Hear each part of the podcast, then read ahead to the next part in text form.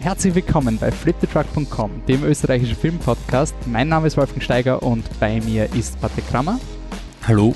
Und drei ähm, Zuschauer oder Zuhörer äh, bei unserem Live-Podcast. Wir machen nämlich unseren dritten Flittertruck Live-Podcast, wie immer im Café Sperlhof Wien, zum Thema Solo A Star Wars Story. Okay, gut, dann fangen wir an.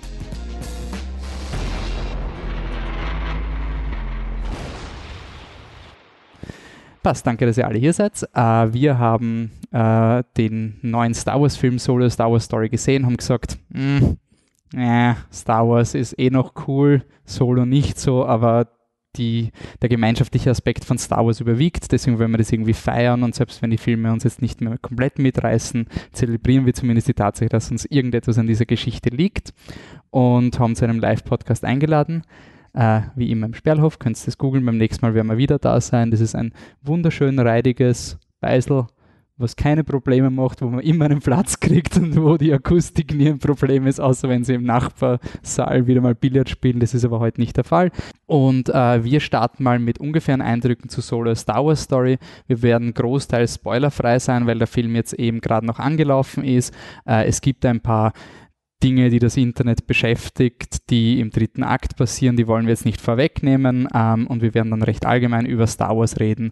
Äh, wie, wie, warum mögen wir Star Wars, wie wird es weitergehen und was wollen wir, dass weitergeht. Äh, gut, und dann fangen wir an. Solo ist seit äh, Donnerstag in unseren Kinos, eigentlich schon lustigerweise ab Mittwoch, was ich bis jetzt nicht verstehe, hat irgendwann vorgezogene Premiere gehabt und Patrick und ich haben den Film separat geschaut. Ähm, und wir sind leicht unterschiedlich, aber auch nicht, nicht wirklich groß. Also Patrick, mach mal du deinen Eindruck zum neuen Film. Ja, Solo, also ziemlich problematische Entstehungsgeschichte von Anfang an mit Regisseuren, die rausgehauen werden und durch Ron Howard ersetzt werden und dann halt große Teile neu gedreht und umstrukturiert und so weiter. Von dem sieht man eigentlich am Bildschirm relativ wenig, finde ich. Ich finde, das ist irgendwie eine, eine sehr konstante Masse, die man, die es da gibt. Ähm, es gibt eine Sequenz drinnen, die, die erinnert mich halt wirklich an, an Phil Lord, äh, Phil. Phil Lord und Chris Miller, eh, die eh, Lego Movie Regisseure. Genau. Ja, wo man wirklich sagen kann, ja, das, das ist so crazy und so strange, das kommt anscheinend aus deren Feder. Äh, und sonst ist es halt, es ist sehr viel Action. Es sind drei Sätze, dann kommt eine Action-Szene, dann kommen drei Sätze, dann kommt wieder eine Action-Szene und das sehr, sehr lange und die Action ist irgendwie nicht so, als würde man bei einer Hochschaubahn mitfahren, sondern als würde man unten stehen und anderen Leuten zuschauen, als würden sie bei der Hochschaubahn mitfahren. Oder die erzählt jemand, wie er zugeschaut hat, wie jemand bei einer Hochschaubahn gefahren ist. Und das wird dann halt relativ schnell langweilig. Und das ist halt, glaube ich, das größte Problem von dem Film, dass die Action irgendwie überhaupt nicht funkt oder aufregt oder begeistert oder einen mitfiebern lässt. Und sonst ist er, ja, es ist eine, eine, die größte, ärgste Standard-Story, glaube ich, die es gibt, so von den Punkten, die durchgespielt werden. Also das ist jetzt nicht mal großartig negativ gemeint, sondern einfach nur so, du weißt so ziemlich bis auf vielleicht zwei, drei Wendungen alles, was passiert. Du weißt sogar, wann es passiert. Und äh, ein Shoutout, ich finde, dass, dass die Schauspieler sich da wirklich bemüht haben. Ich, ich war begeistert bzw. freudig überrascht über Emilia Clark. Du auch, okay. Ja, Weil die Emilia Clark jetzt, ist mein großes Fragezeichen. Die hat gewesen. sich bis jetzt, die hat sich bis jetzt nicht durch ihre schauspielerischen Fähigkeiten ausgezeichnet und Terminator Genesis hat bewiesen, dass dass sie halt Khaleesi auf sie zugeschnitten worden ist und deshalb funktioniert das, aber sonst halt sehr, sehr wenig. Aber ich habe sie voll passabel und überhaupt nicht irgendwie fehlend oder, oder, oder falsch besetzt oder sonst irgendwas gefunden. Und ja, ja, die, diese, ich bin mir sicher, wir können einfach mal über, über Ehrenreich reden. Wie was war nicht. Ich finde halt, er hat's gut gemacht, er hat's versucht. Dieser Diskurs zwischen Harrison Ford und ihm, der wird halt bestehen bleiben, weil es halt eindeutig ganz. Hat es dich gestört? Hast du den Film geschaut mit, ha, das ist irgendwie, er tut so, als wäre er Hahn, aber er ist nicht Hahn? Oder? Mich hat es in den Segmenten gestört, wo dieser Han Solo-Bezug hergestellt worden ist, wo sie es weißt du, wo sie ihm die Sprüche geben, die er dann in den Originalfilmen verwendet. Und dann ist, weil ich habe mir die ganze Zeit einfach so gedacht, wären das irgendwelche neuen Charaktere, wäre das der Kopfgeldjäger aus dem Nintendo 64 Spiel, bla bla bla, dann wäre der Film wahrscheinlich besser. Aber dieser unnötige Han Solo-Bezug, der da drinnen ist, macht es dem Ehrenreich halt auch, auch nicht einfacher, finde ich. Also der ist halt dann wirklich so voll drinnen eingekesselt und was will er großartig machen, weil jeder wird sagen, er ist nicht der, der Harrison Ford und ja, eh ist er nicht, aber was kann er dafür? Und so hat das im Film, finde ich, eher geschadet. Also der Film schafft es nicht, abschließend, ähm, aus dieser, seiner Existenz zu rechtfertigen, finde ich. Also, also dieses, warum brauchen wir einen ein Prequel zu Han Solo, eine Origin Story zu Han Solo. Der Film gibt dir keinen Grund zu sagen, ja, das war jetzt wirklich notwendig. Ja, es war von Anfang an die große Frage, warum brauchen wir das? Ähm, das werden wir dann im Metadiskurs auch, ähm, na, können wir länger schauen. Ich glaube halt einfach, dass zu dem Zeitpunkt, wo das Projekt gestartet wurde, man irgendwie die Nostalgie ein bisschen überschätzt hat bezüglich der Original Trilogy.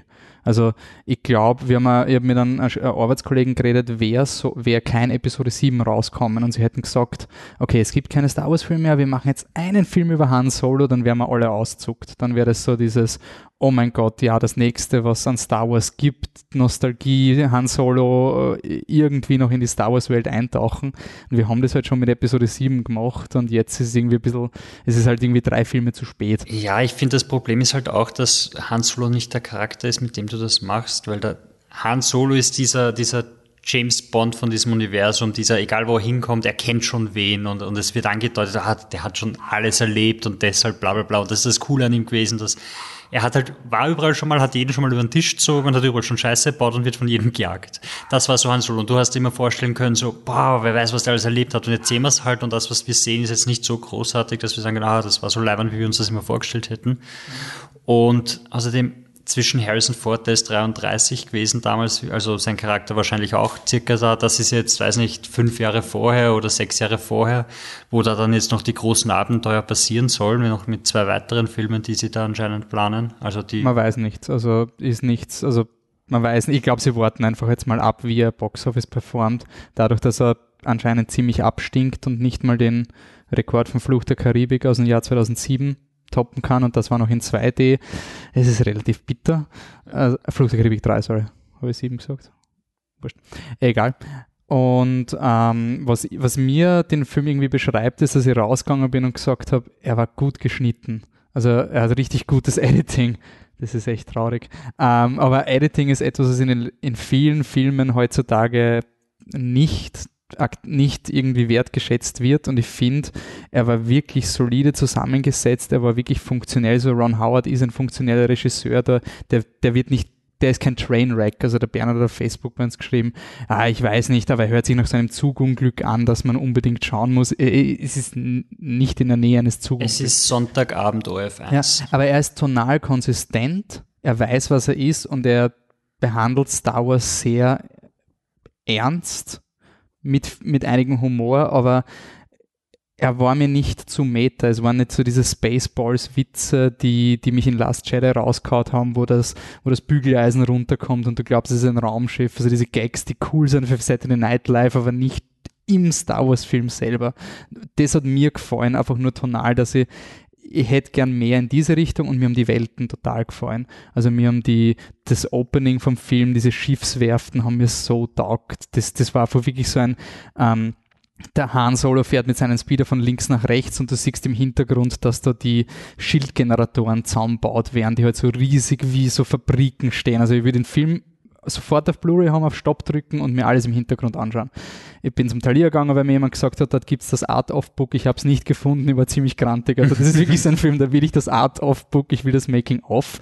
Aber die Geschichte selber ist mir relativ wurscht, mit der Ausnahme, dass ich es auf einer abstrakten Ebene wertschätze, dass sie einen Space Western gemacht haben. Also auch, dass der Film einen relativ, ohne jetzt zu spoilern, einen relativ normalen, bodenständigen dritten Akt hat. Also eben so wie in jedem dieser Ocean's Eleven Filme, da gibt es keinen großen Todesstern am Ende, sondern es wird kleiner. Das habe ich an sich sehr mutig gefunden und das finde ich cool, aber er hat mir sehr gefallen beim Schauen. Ich denke aber nicht jetzt groß über den Film nach, aber ich würde schon sagen, rein als Entertainment finde ich ihn gut und, und servierbar und damit würde ich sagen, öffnen wir mal die Diskussionsrunde. Ähm, hat jemand von euch wirklich jetzt so etwas, wo er sagt, das ist absolut noch nicht behandelt worden, es gibt es nicht, ihr redet jetzt an der, komplett an der Diskussion vorbei? Und am Anfang vielleicht noch einfach erste Eindrücke. Um, ähm, und wer seid Ich habe euch nicht du? vorgestellt, sorry. Ihr so, müsst ja. nur sagen, hallo, ich, ich bin die. So. Ich bin die Susanne Gottlieb. Ich bin auch Star Wars-Fan, schreibe auch über Film gelegentlich und habe ihn mir am Freitag angeschaut. Und ja, es wurde eh schon einiges gesagt. Also der Patrick hat das ja schon gesagt er hat seine Existenzberechtigung im Endeffekt nicht wirklich zeigen können. Er ist Film, du gehst rein, sagst ja eh und dann machst du mit deinem Leben weiter, sagen wir es jetzt mal so. Was für mich halt in erster Linie so optisch schön, ich meine, Ron Howard war nie ein problematischer Regisseur, um etwas schön umzusetzen, das kann man ihm wirklich nicht vorwerfen. Es ist halt alles sehr safe gehandelt, du hast halt einen ganzen Fanservice in einer Tour durch, das kann man gut finden, das kann man schlecht finden. Was halt, woraus halt hinausläuft für mich, ist, du hast diese Figuren in einer Box drinnen und du hast sehr wenig Spielraum. Und das ist halt einfach dieser Weg, den sie mit diesen Prequels einschlagen. Du hast diese Figur, du musst sie bis zu New Hope bei einer gewissen Position haben, in einer gewissen Konstellation. Und du kannst diese Figuren einfach auch nicht wirklich entwickeln. Und ich finde, dass für mich war das sehr klar im Film, wie die Charaktere und ihre Motivation halt immer so ein bisschen hin und her geschwankt sind. Und gerade bei Han Solo, der einfach ein Arsch ist ein bisschen, sagen wir es jetzt mal so, Anfang zu New Hope und du hast halt diesen Figur du musst sie zum Helden machen. Und er, das hat man bei ihm. nichts falsch, oder? Und Film, es ist oder? halt, er macht nichts falsch, er ist halt dieser Idealist, dann ist er gleich wieder, na, das ist nicht meins, und dann ist er wieder dieser Idealist. Also es, es ist halt schwer, diesen Charakter wirklich umzusetzen und das merkt man halt einfach. Und ja, ich meine, Alden Aaron, er macht das gut, kann man ihm nichts vorwerfen. Also er macht sein eigenes Ding. Er hat sich jetzt nicht komplett dem Harrison Ford untergeordnet. Das finde ich auch sehr lobenswert. Aber er wird halt trotzdem von Glover und Harrison überschattet, ganz ehrlich. Und es ist natürlich ein Problem, wenn dein Hauptcharakter Han Solo ist und die Nebencharaktere besser dargestellt werden. Und am besten war sowieso der Roboter, aber da kann man ja noch später nochmal drüber reden. Und ja, also das ist, das ist das eine. Und ja, Emilia Clark fand ich jetzt nicht so toll, ein bisschen blass. Was ich hier anrechne, ist, dass sie nicht rein nur mit ihren Augenbrauen die ganze Zeit gespielt hat. Das war am Anfang mal sie nicht so viel gekreischt Nein, ganz am Anfang, am Anfang, aber dann ging's eh und das war auch schon mal sehr angenehm, weil das hat sie in anderen Filmen und Serien sehr gerne. Und ja, auch die Action, also muss sagen, ziemlich durchschnittlich teilweise habe ich mich, habe ich mir gedacht, hier ist jetzt Captain America meets Snowpiercer, dann war wieder. Ich muss aber sagen, sie hat zumindest gut ausgeschaut. Also es, es, hat nicht so billig, ich meine, sie war jetzt nicht Nein, super inszeniert, nicht. aber du hast immer gewusst, wo du bist. Und es hat, also das finde ich wirklich, ich weiß, das ist sau bitter, wenn man das sagen muss, aber er hat nicht billig ausgeschaut. Es das hat keine einzige Szene gegeben, wo ich gesagt habe, die Rhinozerosse in Black Panther. Ich weiß, das ist Damning with Faint Praise und das ist, sollte man, das sollte Standard sein. Aber ich bin immer wieder schockiert, dass dieses Level nicht eingehalten wird, außer wenn du, ich meine, der Film hat 250 Millionen Produktionsbudget gehabt, also Referenz Last Jedi hat 217 gehabt. Also ist schon, da war, da war massiv Geld dahinter, auch wegen den Reshoots. Aber na, optisch kann man nichts sagen, schaut toll aus, aber es ist natürlich auch nicht hilfreich, wenn ich drinnen sitze und denke, diese Action-Szene habe ich schon mal woanders gesehen und auch, ich meine, das kann man jetzt auch sagen, man hat sie am Trailer gesehen, wie sie da durchs Weltall fliegen und dann kommen so diese Krakenarme daher. Mhm. Haut keinen mehr heutzutage vom Sessel, findest du in 10.000 anderen Filmen. Also da ist für mich auch ein bisschen dieser Heist ein bisschen verloren gegangen, weil man halt, wie der Patrick auch schon gesagt hat, nonstop diese Action-Szenen hatte und ja, also unterm Strich du kannst nicht sehr viel mit rausholen. Es ist jetzt nichts dabei, wo ich sage, das habe ich jetzt unbedingt wissen müssen. So, wo hat das seinen Namen her und meinst, was sind die, was sind die, was sind die 14 per Sex und so weiter, ist mir wurscht. Und er, der Film sagt mir, nein, du möchtest das wissen, weil schau her. Und ich sitz, komm halt raus aus dem Film und sage, na, es interessiert mich halt immer noch nicht. Und ich denke, das ist auch eine der Probleme gewesen, warum die, die Leute einzig, nicht schauen wollen. So, die, die einzig wirklich wichtige Frage ist beantwortet worden, und zwar, wo das Kostüm her ist, dass sie dann im dritten oder im sechsten Teil, ja, und das ist wirklich so ein, ich habe diese Szene furchtbar gefunden, aber dann bin ich danach, das Einzige, woran ich danach gedacht habe, ich aus dem Kino gegangen bin, ist, war, das liegt jetzt 13 Jahre oder so in irgendeinem Kastennummertum auf diesem depperten Raumschiff. Es, es, war auch irgendwie sehr süß. Das war das Einzige, was irgendwie... Dass du den Millennium Falcon zeigst mit, und du denkst dir, das war nicht im Millennium Falcon, das war nicht. Und dann gibt es eine Sequenz, wo jede Änderung gezeigt wird. Also innerhalb von drei Minuten wird erklärt, warum der Millennium Falcon, warum alles, was anders ist. Du kannst nicht sagen, hey, bitte, der Film spielt sieben Jahre vor A New Hope. Da kannst du alles umbauen. Nein, nein, nein, nein. Jede Schraube wird erklärt innerhalb von einer Action. Und wenn sie, wenn sie ein bisschen zu weit nach links und da ist das abgeschabt worden, sie ist zu weit nach rechts, dann haben sie da Delle gehabt. Aber das ist halt dieser Fanservice, der halt hier fast schon Überhand genommen hat. Wir müssen das jetzt alles erklären, diesen ganzen Nudge, Nudge, hey, schau mal. Meine, Nein, aber was ja sogar, warum Hahn und Hein unterschiedlich ausgesprochen wird. Das sind ja auch brennende Fragen, von denen Leute nicht mal gewusst haben. Das Einzige, was ich, wo ich wirklich sagen muss, dafür finde ich den Film absolut gut und der tut auch eine gewisse Debatte setteln, aber das kann ich jetzt nicht zu genau sagen, weil das wäre dann ein Spoiler für die Kollegin hier, ist, dass er diese ganze Greedo-Geschichte aus dem Original, ja. die Debatte mhm. anspricht und auch eigentlich klärt. Ja. Und das finde ich gut. Das war eigentlich, da haben die Castons ganz klar diesen Greedo Shot First im Hinterkopf gehabt. Mhm. Und das, das finde und das finde ich toll, weil ich denke, das klärt jetzt diese ganze Debatte. Das geht post Lukas. Oh mein Gott, ich kann ja meinen Helden nicht also so. Für alle Leute, die nicht wissen, vielleicht ist wirklich nicht wissen und trotzdem zuhören, danke. Ähm, es gibt eine Szene im originalen Star Wars Film, wo der Hahn jemanden erschießt, ohne dass, also nicht in Notwehr. Und George Lucas hat das jahrelang versucht, irgendwie so runterzutakten mit, nein, nein, er hat, das war Notwehr. Irgendwann hat er gesagt, nein, sie haben gleichzeitig geschossen, aber Hahn war ein bisschen schneller oder sonst was.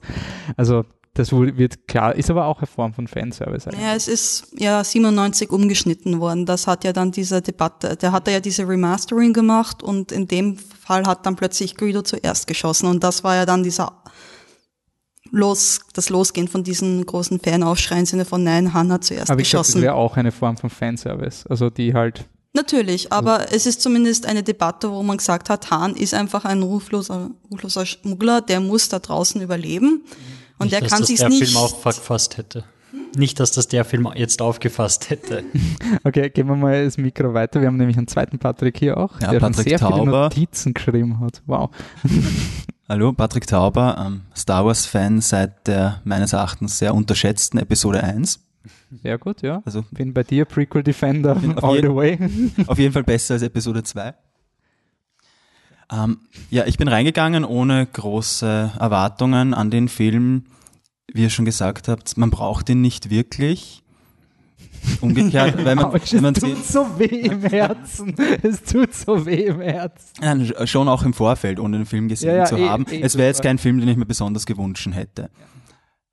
Ron Howard macht normalerweise nichts falsch. Insofern war klar, wir werden auf jeden Fall gut unterhalten werden. Und ich finde, es war auch so. Also ich war die ganzen zwei Stunden, 15 Minuten eigentlich von Anfang bis Ende nie gelangweilt. Ich fand es eigentlich durchgehend spannend, was doch relativ selten ist für einen Film ihr habt das anders gesehen. Ähm, es ist sicher von allen Star Wars-Filmen der Film, der am wenigsten Star Wars ist. Das beginnt bei der Musik. Wir haben zwar immer wieder die Themen, also vom Millennium Falcon, das angespielt wird, immer wenn Han und Chewie irgendwas gemeinsam machen, was kumpelhaftes, kollegiales. Aber sonst, die Musik könnte doch aus einem anderen Film sein. Die Musik ist von John Powell, der nicht so viele Soundtracks gemacht hat, aber How to Train a Dragon, für den ist er eigentlich sehr beliebt und der ist auch ein ganz cooler Soundtrack, aber ich will nicht zu vorschnell sein, weil bei Rogue One war es bei mir so, äh, ich habe den gar nicht gemocht am Anfang, den Soundtrack. Mittlerweile ist es einer meiner Lieblings-Soundtracks von Star Wars, weil er so anders ist. Aber mir ist er bei Solo ist mir nichts aufgefallen musikalisch. Also ja, ich finde auch, er bleibt einfach nicht im Ohr. Bei Rogue One geht man am Ende raus und man hat diese Musik im Ohr vom Schluss von dem letzten Angriff, also als Skyriff zerstört wird und das bleibt einem doch irgendwie im Ohr. Oder bei 7 und 8 das Way-Thema. Aber hier bei dem Film, am ehesten ist mir noch dieses Liebesthema ein bisschen im Ohr geblieben, das ein bisschen opernhaft klingt, jedes Mal, wenn sie das angespielt haben. Aber sonst eigentlich nicht. Was mir aufgefallen ist, du hast vorher gesagt, es wird alles kleiner. Also wir beginnen groß und am Ende sind wir dann in einem Raum. Mir ist aufgefallen, es wird eigentlich auch von schnell zu langsam. Also man hat mhm. eine Entwicklung, wir haben immer du hast das sehr frenetische Verfolgungsjagd genau. am Anfang und dann und am Ende sind wir dann zu Fuß unterwegs und wir haben das eigentlich nicht mehr. Ich weiß nicht, ob es intendiert war. Ich finde, es funktioniert. Mhm. Man würde erwarten, dass man es umgekehrt braucht, aber ich glaube, es geht eigentlich. Ja, wie du gesagt hast, man weiß eigentlich alles. Es gibt jetzt, es kann eigentlich keine großen Überraschungen geben, weil wir wissen ja, wo die Person am Ende sein muss, also Han Solo und Chewie. Hast du ein Problem mit Han gehabt? Also hast du gesagt, das ist ein Imitat nicht, oder akzeptierst du quasi den Ehrenreich? Ich finde, er macht eigentlich sein eigenes Ding. Er muss sich halt innerhalb der Grenzen bewegen, die ihm natürlich gesetzt sind. Aber ich fand, ich fand ihn gut, ich fand ihn sympathisch er ist jetzt nicht so ein Held, wo man nachher denkt, man identifiziert sich so mit ihm. Also mir ging es nicht so, dass ich rausgegangen bin und mir gedacht habe, wow, ich will jetzt Han Solo sein. Vielleicht ist das ein Fehler des Films, dass er das nicht geschafft hat. Im Sinne, dass er nicht cool genug ist, also dass du nicht, nicht zu sehr mit ihm mitfieberst? Oder weil ich war auch sehr abstrakt bei Han. Also ich habe da nicht gewusst, wie ich zu ihm stehe, gewusst, was er jetzt macht, aber nicht, ob ich emotional jetzt komplett bei ihm dabei bin.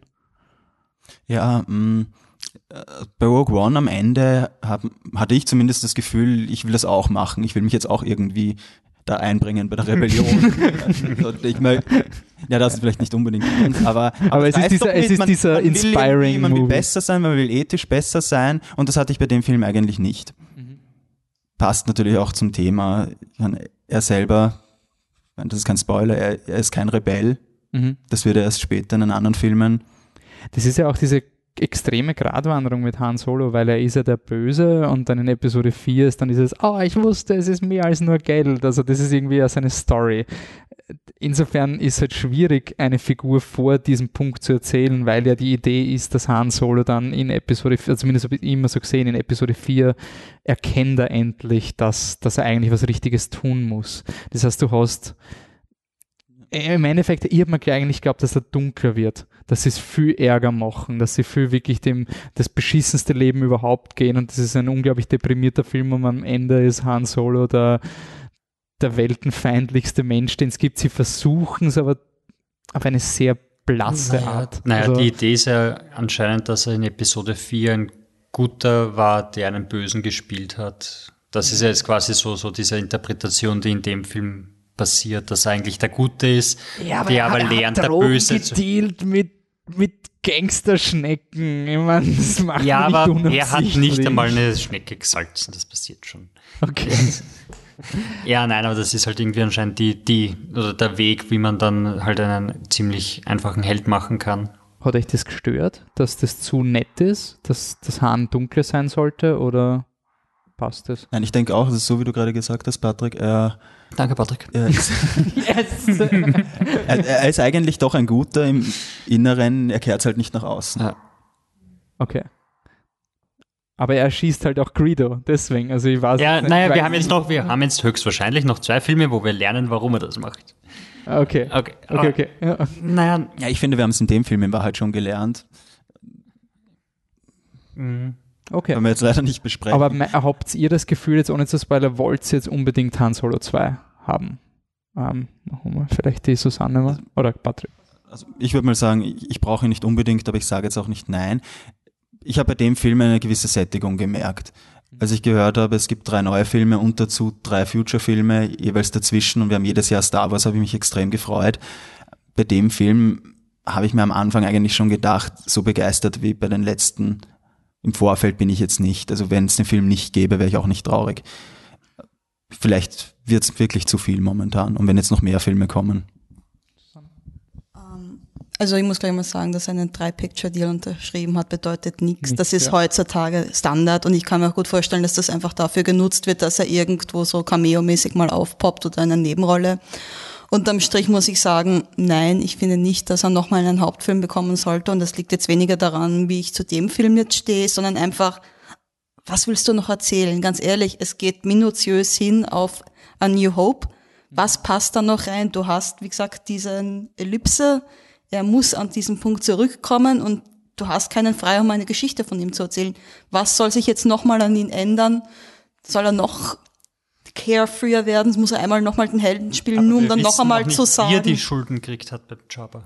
Genau. Das ja. wäre dann ein Jobber-Film. aber das wäre dann ein Jobber-Film und dann kannst du das vielleicht noch einbauen, aber du kannst nicht jetzt nochmal hergehen und sagen, ich mache ihn, zu, ich gebe ihm jetzt nochmal eine Heldenreise von idealistisch zu, äh, ist mir alles wurscht, macht euer eigenes Ding.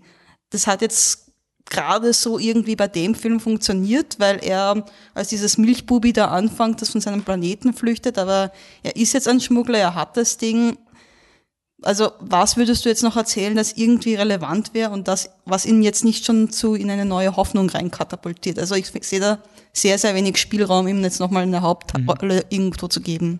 Mhm. Ich finde, das ist ein guter Punkt, dass wir eigentlich Meta werden können und vielleicht bis sie Solo hinter uns lassen, weil äh, Punch it, Chewie alle, alle lieben zum Beispiel Lando in dem Film und sagen jetzt, sie wollen einen, einen Lando-Film und ich denke mal so, nein, bitte macht's keinen Lando-Film, weil das Coole an der Performance ist, dass er quasi so nicht unbedeutend, aber der kleine Nebencharakter war und deshalb hat der Donald Glover quasi den Typen so crazy spielen können, als wäre es ein verdammter Sketch in einer Sketchshow. Also ich habe ihn in keine Sekunde ernst genommen, weil er sich selber nicht ernst nimmt und das war so schön zum Zuschauen. Sie nehmen ja auch Lando nicht ernst. Also sie, sie verarschen ja die Tatsache, dass er einen Cape Room hat im Millennium Falcon. Es ist irgendwie so Ja, aber es ist so, es ist so super, weil, weil das, das war so, so eine der kleinen Joys in diesem Film, einfach nur, dass du diesen total strangen Typen da hast, der einfach so, der glaubt, als wäre in einer Sketchshow und so, so vor sich hin, so fast schon so, so einen nicht übertriebenen. Das ist ja auch Donald Glovers Hintergrund, Sketchshow. Eben, ja, und, und von dem her, ja, will ich halt auch kein Lando, Lando Spin-off. Also ich finde Lando ein bisschen schwierig, wie ich es gelesen habe, weil ich mir gedacht, eigentlich wäre es ja wirklich an der Zeit, dass du ähm, äh, People of Color Representation auch in Star Wars hast mit, mit einem so Black Panther-mäßigen Film, aber du machst einen neuen Charakter und caster einen, einen dunkelhäutigen Schauspieler und nicht, hey, wir nehmen den einzig dunkelhäutigen und der darf jetzt den, der Erste sein, das fände ich. Wir hätten ja auch, auch einen sehr netten Saturday Night Live Sketch, wo alle schwarzen Leute zusammenkommen zum Kongress und da waren vier Leute da. Miss Window war irgendwie nicht mehr da, weil ja, dann ja. sie Honoring. Ja. Oh. Ich hätte nichts gegen einen Mace Window-Film, wenn wir schon Met Meta sind. Einen Tarantino-Gangster Mace Window-Film in seinen Jugendjahren, wo er noch ein harter Jedi war. Um Aber ich fände es urcool, wenn wir alle Charaktere, die es gibt, einfach mal lassen. Ja. Also, also wirklich so weg. Und, und wenn nicht, ich meine, dann mach halt eine Geschichte davor, wie die bla bla bla aus Solo jetzt, die, die Sandy Newton ein cooles Abenteuer also erlebt oder Newton sowas. Ist der Roboter. Nein. Na, sorry. Fandy Newton ist die Freundin von vom, Beckett. Von Beckett, okay, sorry. Ja. Ähm, so irgendwas, aber macht's doch bitte einfach neue Charaktere und, und haut euch nicht dauernd in, in diese Problematik rein, dass, dass ihr eh nicht nichts machen könnt, wie du vorher gesagt hast, von den Charakteren, dass die müssen am Ende dort sein und du, ich meine, der erste Trailer endet mit Chewbacca hängt auf der Seite vom Zug und der Felsen kommt auf ihn zu und es ist ein boah, na, ob der das überlebt.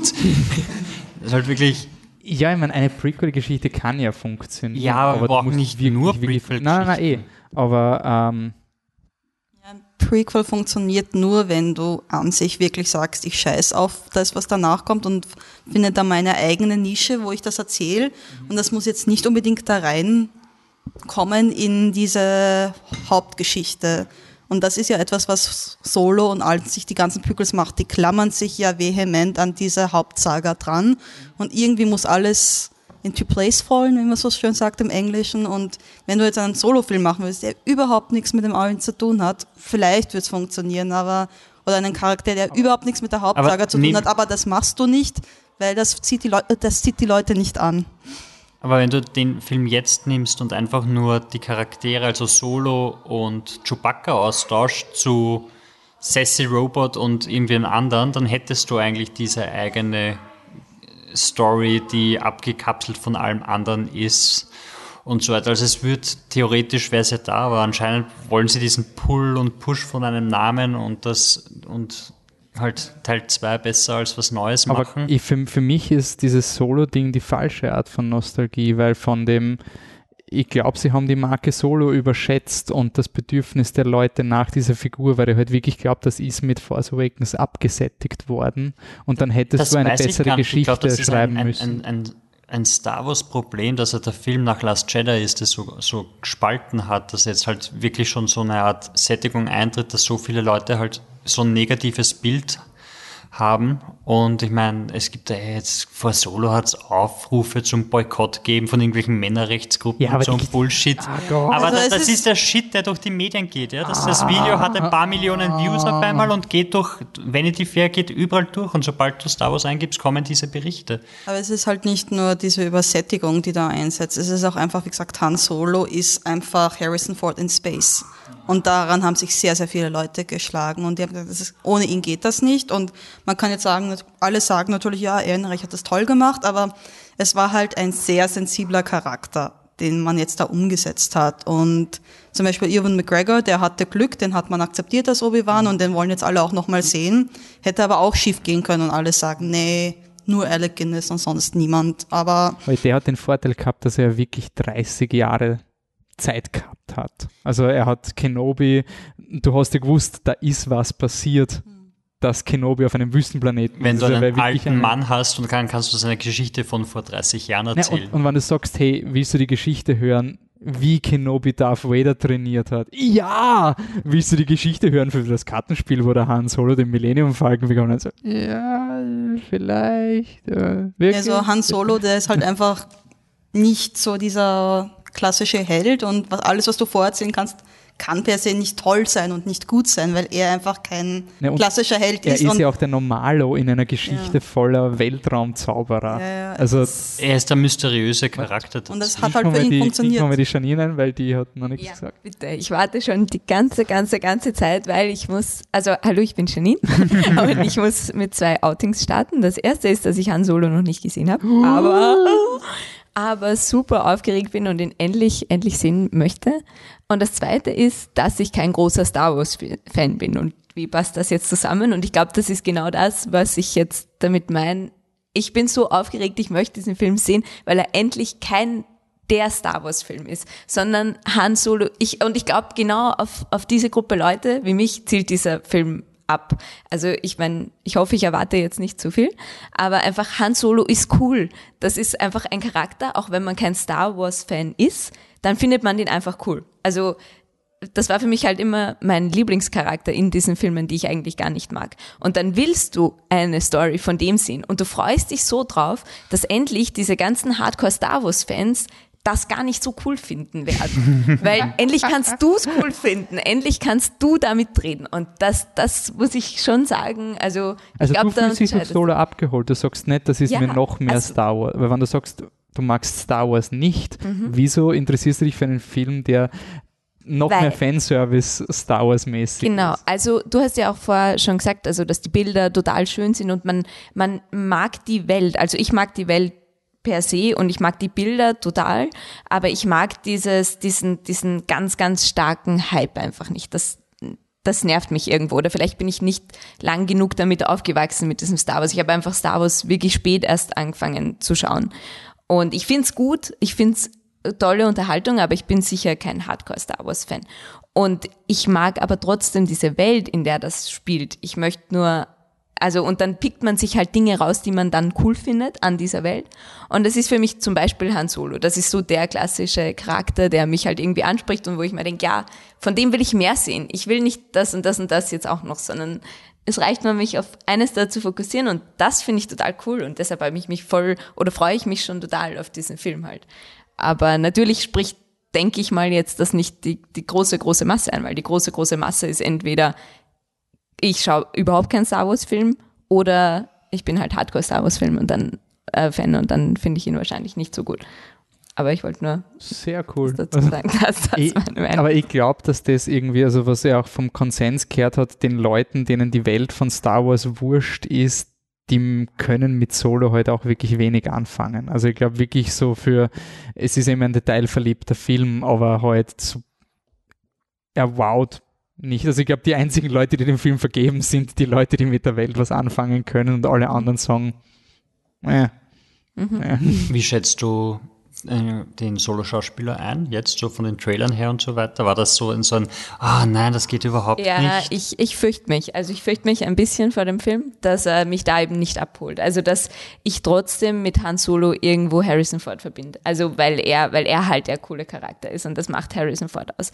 Aber wie gesagt, ich habe den Film noch nicht gesehen. Also ich, ich hoffe natürlich noch, aber ja, also wenn du sagst, der ist so cool und er gefällt dir, warum? Also was ist der Grund, wenn du sagst, du magst die Filme nicht, aber gerade dieser eine Charakter ja, Also weil er, er erfüllt halt alle diese Klischees, oder? Er ist so dieser taffe, coole Typ, der halt irgendwie die ganze Zeit scheiße ist, aber so im Inneren ja eh voll nett und eh total, macht ja eh immer das Richtige, oder? Also ich finde, das ist für mich das klassische Bild von so. Ja, ist der typische Bad Boy einfach, ja, oder? Ja, genau.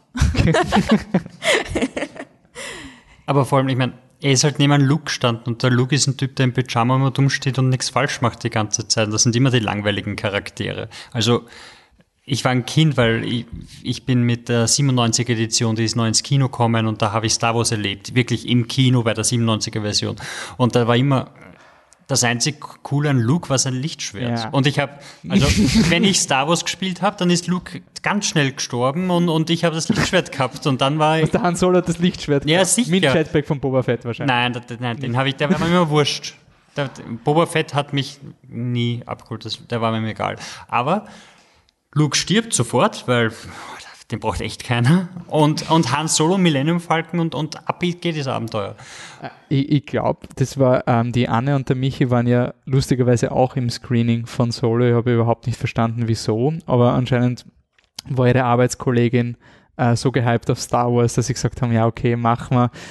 Ich habe zu Michi aber gesagt, er muss nicht zum Podcast kommen. Also es ist wirklich einfach noch ein Kino so niedergeschlagen und hat gesagt, ja eh, aber bitte nein. Und die Anne hat nur gemeint, es war der erste Star Wars Film, den sie checkt hat.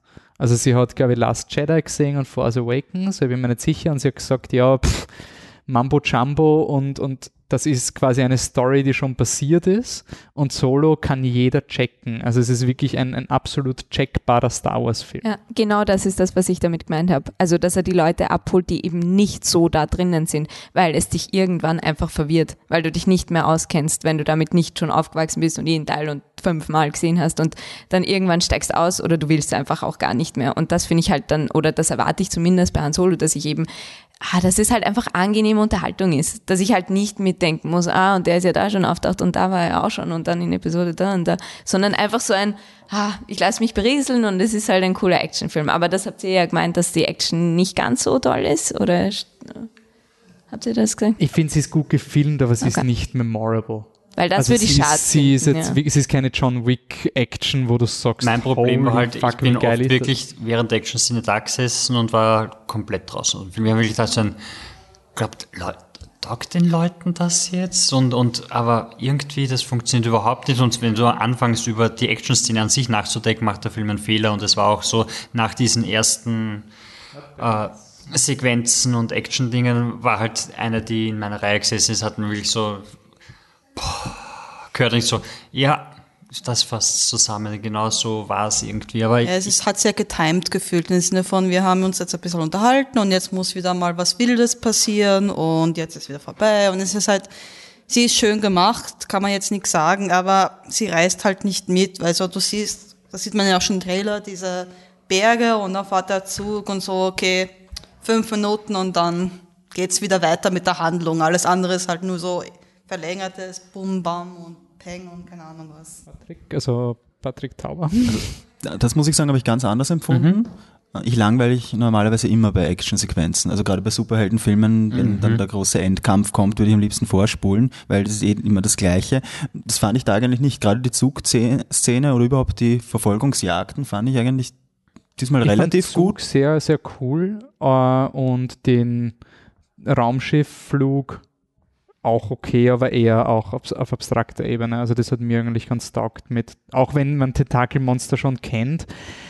Ich finde, es gibt zu wenig schwarze Löcher und Tentakelmonster in Popular Culture. Also so, ich finde, es ist immer so, oh, wir haben das schon so oft gesehen. Haben wir das? Ja, aber es ist dieses so? Tentakel-Loch-Teil da, das war ja, das ist ja diese Superhelden-Version von Big Thing in the Sky und da kommen die Aliens aber, aber raus, es, was es man schon seit einer Vacuum zehn Breathing Jahren Monsters. Sieht, Sie sagen sogar im Film Vacuum Breathing Monsters. Why not? was, was mir an dem Film gefallen hat, war, dass er teilweise so richtig lustig blöd war. Also so ein bisschen so, es hat Es wäre lustig blöd gewesen, wenn es wahrscheinlich Lorden Miller gewesen wäre. Aber es, durch nein, nein, Howard wurde diesen Szene wieder weichgespült. Oh, schau. Es hätte vielleicht ein originelleres das, Viech sein ah, ah, müssen. Ah, das ja. was ich nicht, das meine ich nicht. Ich meine, dass er trotz, das taugt mir eben. Er ist, er ist weird, aber trotzdem ernst zu seiner Welt und was mir irgendwie taugt, ist eben, er ist, er geniert sich, also sie nehmen alles urernst, was da gerade passiert. Wenn da ein Vacuum Briefing Tentakelmonster kommt, dann ist das ein Vacuum Briefing Tentakelmonster und das muss man in zwölf Parsec hinter sich legen. Das ist irgendwie so ein, das ist nicht self-aware und das gefällt mir irgendwie voll, dass da jemand, das sind am Anfang vom Film sind so diese Battlebanden, ähm, die organisiert sind in Corellia und dann kommt seine Raupe aus seinem Teich raus und die ist die Mother so und so und die ist anscheinend die Chefin und das ist irgendwie, das nimmt jeder hin. Also jeder nimmt das hin, dass eine Raupe eine Battlebande in the Streets of Corellia anführt. Und hat auch dieser Anfang mit, man hat den Crawl a long time ago in the galaxies far, far away und dann geht der Crawl weiter, also da kommen so, so Intertitle Cards und das ist richtig cheesy 80er. So, the resource known as hyperfuel and the Proxima irgendwas on the streets of Corellia. Und das ist irgendwie so, es ist aus einer anderen Zeit, aber es ist nicht es blinzelt nicht in die Kamera. Das taugt mir irgendwie. Es ist so ehrlich mit dieser Absurdität und das gefällt mir irgendwie, weil's, weil das hat mir bei Star immer taugt. Es ist urcrappy eigentlich. Also es ist es ist irgendein Film, der in der Garage von jemandem gefilmt wird, aber die Leute nehmen das 100% ernst und haben irgendwie am Luke seinem X-Wing pickt ein DVD, ein VHS-Rekorder und das ist sein Computer. Und man weiß es halt nicht, weil er tippt da halt irgendwie drauf und alles wird so ernst gemacht. Das hat mir irgendwie taugt am Film. Sorry, jetzt habe ich zu lange geredet, Patrick. Äh, Tauber, du wolltest noch? Wir waren vorher bei Space ja, Monster. Genau, wir waren beim Space Monster. wollte ich nur sagen. Die Art, wie sie da rauskommen, war ja sehr Star Trek-mäßig eigentlich, aber es hat funktioniert. Also ich, ich fand es nicht so schlecht. Mhm. Es ist der klassische Fall von, du hast ein unglaublich kompliziertes, feinmotorisches Manöver, aber aus irgendeinem Grund, Punch it, Chewie, geht das schon irgendwie. Ähm, Vielleicht ähm, zur Welt am Anfang, Corelia, die Flüchtlingsströme dort. Ich fand, das war ein sehr beeindruckendes Bild, was man dort gesehen hat und generell auch wieder die Armut. Und ich habe schon den Eindruck bei den neuen Star Wars-Filmen, dass sie schon sehr stark politisieren und ein bisschen Kritik am System üben wollen. Nie wirklich spezifisch, was genau sie jetzt kritisieren. Sie verwenden Bildsprache, also aktuelle ja. Bildsprache irgendwie um. Aber das fand ich schon in dem Film, das war schon ganz stark da. Aber das hat auch gut funktioniert, fand ich. Also das war, glaube ich, am bewegendsten für mich im ganzen Film, der Anfang. Ja, ich finde auch der Anfang war für mich vom Worldbuilding das eindeutige Highlight. Auch dieses, wo Hahn quasi zur Passagierkontrolle muss. Das genau. finde ich eigentlich recht, habe ich recht intensiv. Ja, das hatte gemacht. sowas von Berliner Mauer und kommt man jetzt durch oder nicht. Also das war auch richtig spannend. Ja, aber dann passiert dieser Drei-Jahre-Sprung und das finde ich auch ein bisschen schade im Sinne von, er geht da jetzt rein und dann ist er schon halb wieder draußen. Also da haben sie ein bisschen drüber geschummelt. Das fand ich sehr schade irgendwie. Aber, aber wir sehen endlich Space War wir sehen endlich Kriegsfeld, also so richtig diesen äh, Soldat James ja. Ryan, die Dreck. Hätte ich auch nicht braucht, ehrlicherweise. Muss das auch top. Also das war toll. Also, ja, dass du wirklich also, die, die, die Trenches hast und die, die, diese abgefuckten Kostüme am Arm. Das war für mich, für mich war das Ich fand es okay, also, aber es war halt, wie gesagt, es war halt dieser schnelle Sprung, der irgendwie ein bisschen sich drüber schummelt über das Ganze. Anfang fand ich okay, also definitiv besser als das Szenenhopping bei Rogue One, wo du alle paar Sekunden auf einem neuen Planeten bist, ja. was da, da, da, da, da, da. Ich finde bei dem, also bei Rogue One war das ja wirklich, du hast den Film geschaut und hast gemerkt, okay, sie haben da gekämpft mit vorhandenem Bildmaterial und sie haben versucht, es irgendwie zusammenzuschneiden. Also das, das war ein kleiner Punch, da dieser alles irgendwie zusammen. Also das hat man ganz klar gemerkt bei dem Film. Mhm. Ähm, das Einzige, was ich in den Raum werfen würde, ich glaube, bei Solo ist auch das Problem, mein Problem ist, dass das, was mich am meisten stört am Film, ist, wenn der Film ein bisschen zu sehr versucht, eine Message aus Han Solo zu strukturieren. Weil ich finde, Film, der Film braucht das nicht. Also ich brauche keinen Charakter, der dann recht gegen Ende zum Han Solo genau sagt, was er symbolisch eigentlich ist. Und quasi, es nimmt quasi diese Figur Han Solo, weil sie später wichtig ist, zu wichtig. Und ich finde, der Film funktioniert am besten, wenn er einfach nur ein Space Western ist. Und bei Rogue One hat das funktioniert. Ich glaube, deswegen mögen mehr Leute Rogue One, weil er so episch ist. Also so, da geht es um was. Wenn, wenn diese Tapes nicht gefunden werden, dann stirbt die Hoffnung in der Galaxis und alle verrecken und alles, oh Gott, boah, und der Papa dich lieb gehabt, umarm mich, puff, alles hin. Und das hat Solo einfach nicht. Also das rein von der Geschichte her. Das, das kann Solo nicht haben, diese, diesen emotionalen Punch. Und sie hätten es besser navigieren müssen, also wissen, wir können das nicht machen. Und sie haben es dann ein bisschen probiert mit Figuren sagen ihm, du wirst nochmal wichtig werden. Und das ist thematisch sehr, sehr wichtig, dass das gerade passiert, aber du spürst es in der Geschichte nicht. Das ist, glaube ich, ein bisschen. Patrick, du bist.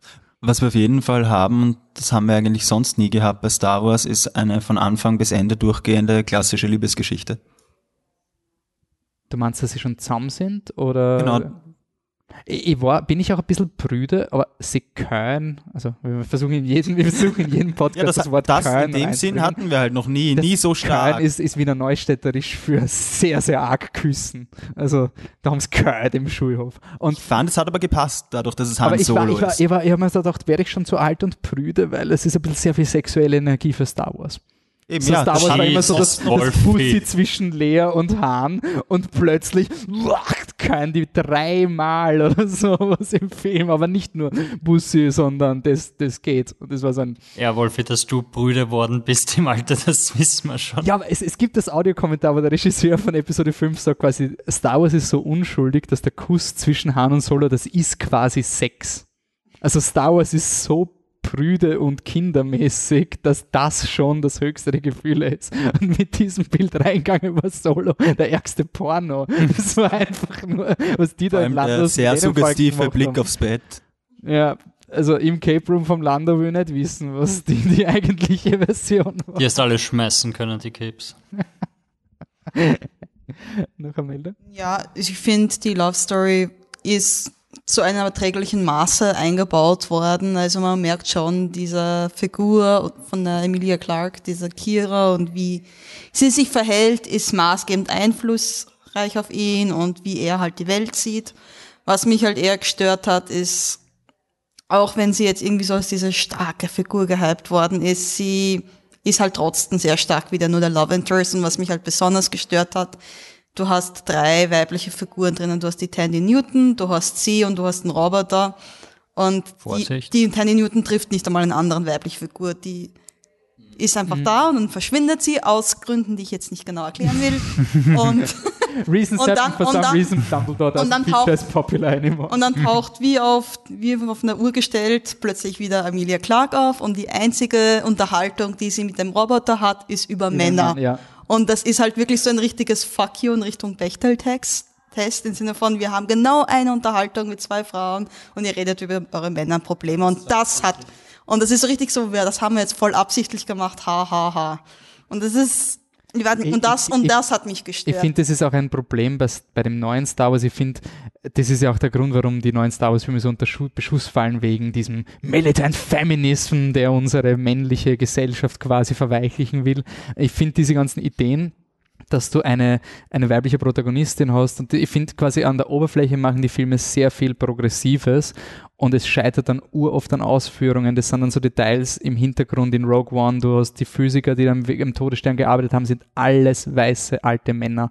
Wieso gibt es keine Frauenphysiker, keine weiblichen Alten? Weil es ist ein Science-Fiction-Film, also da kam ja die Message. Also auch das Team in Rogue One am Dropship sind alle Minderheiten, die es gibt, aber männlich. Und sie werden von der, von der Jean Erso angeführt, die eine Frau ist, aber das ist nach dem Motto, eine Frau darf es geben.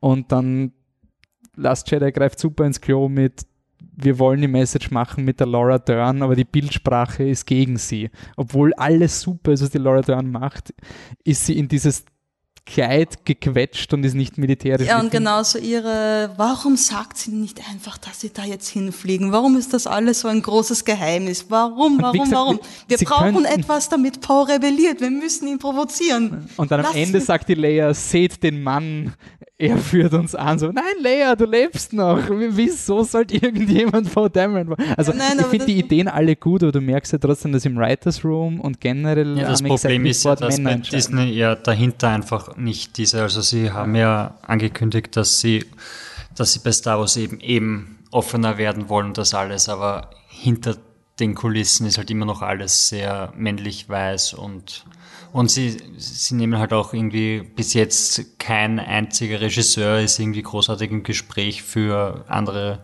also für Filme, also weiblich oder, oder auf, auf Color. Und das ist dann halt alles eh wieder genau dasselbe Problem. Ja, also ich finde, das Einzige, was jetzt hier feministisch ist, so, wir, wir brauchen einen diversen Cast. Tun wir doch eine brünette Britin als Hauptrolle casten. Alles erledigt. Mehr müssen wir nicht mehr machen. Passt schon. Alles andere ist wurscht. Ich, ich finde es aber lustig, dass die, die Unterhaltungsschiene bei Star Wars in den, in den Nebendingen viel progressiver ist. Also in den Büchern zum Beispiel, und das hat mir dann, das hat mir echt einen, einen Spiegel vor Augen geführt, wie ich selber denke. Sie haben diese Maxime, wenn es eine Figur gibt, und es ist nicht wichtig, ob sie weiblich oder männlich ist, mach sie bei Default weiblich. Einfach weil, das, weil du schreibst meistens männliche Figuren. Und mir ist es schon ein paar Mal passiert, dass ich diese Star Wars Bücher lese und das, äh, irgendein Imperial Officer nimmt ein Datenpad in die Hand, da, da, da, geht, geht, geht. She looked up at the also Stormtrooper und so, wow, wow, wow, wow, sie ist eine Frau.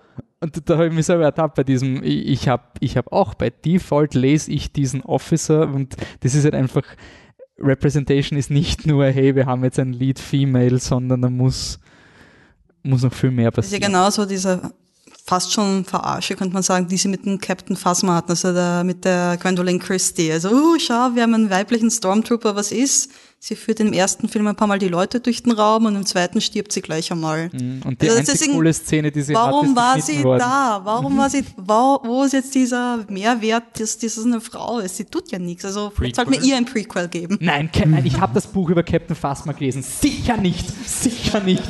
Nein, das reicht mir einmal. Da kann ich noch so auf dem Internet lesen. Es ist wie Mad Max, nur mit Captain Phasma. Nein, es ist nicht.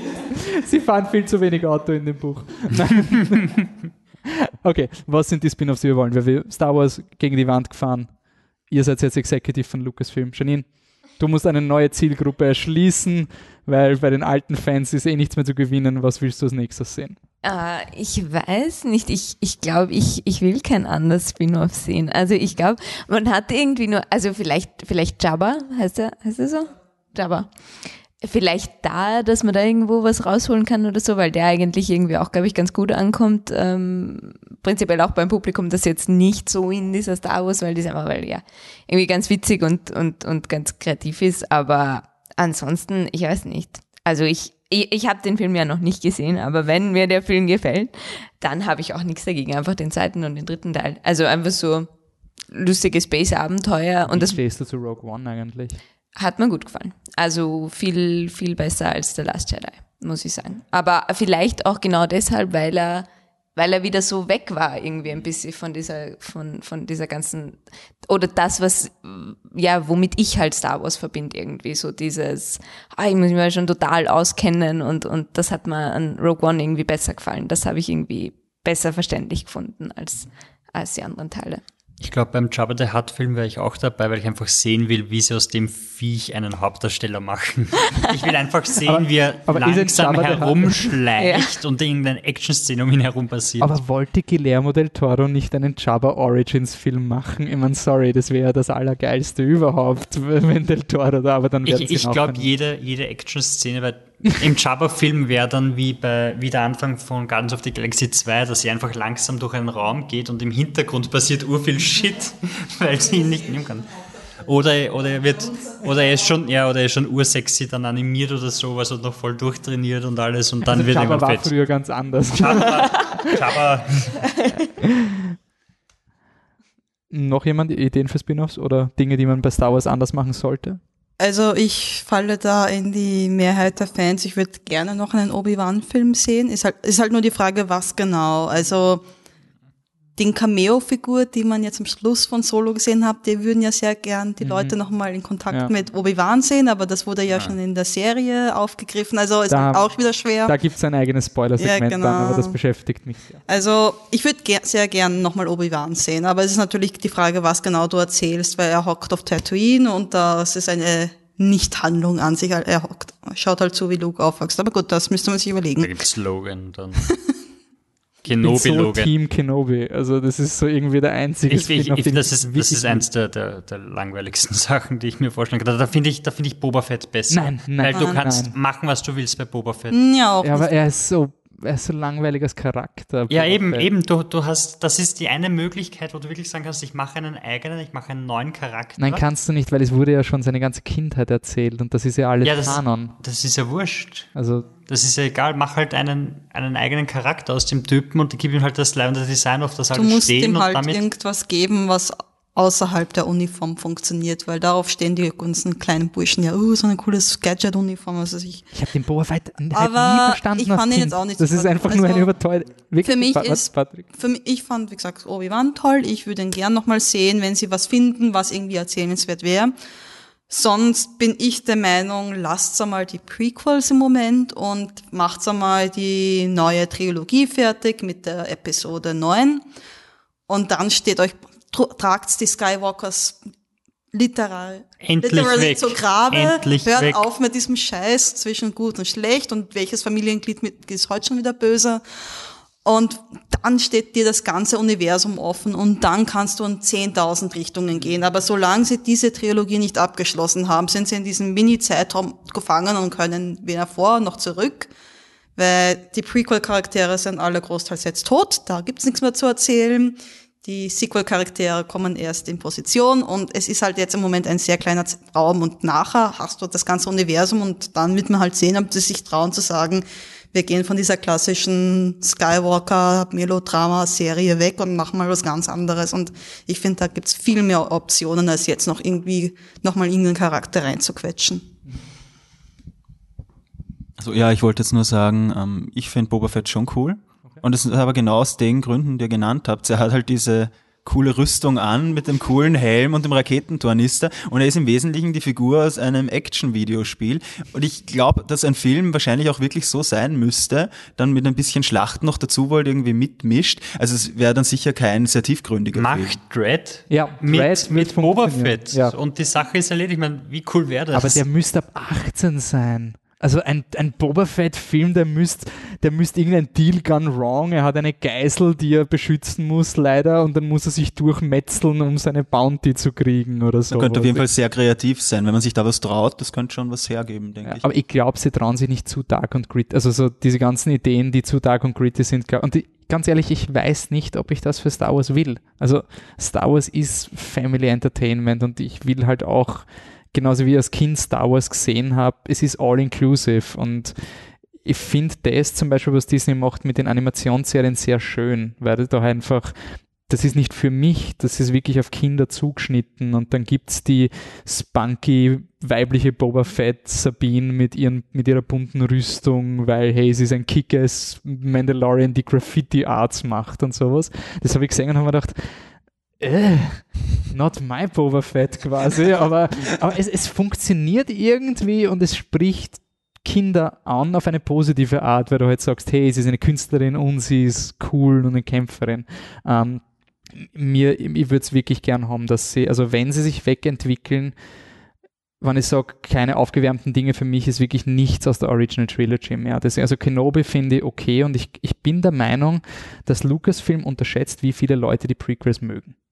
Ich glaube, das haben sie brutal unterschätzt, weil du hast viel mehr Begeisterung für einen, einen Obi-Wan-Film als ich für einen auch, dass die, dass die Sequels gar nicht so ankommen bei denen, die die Prequels gern gehabt haben und damit aufgewachsen sind.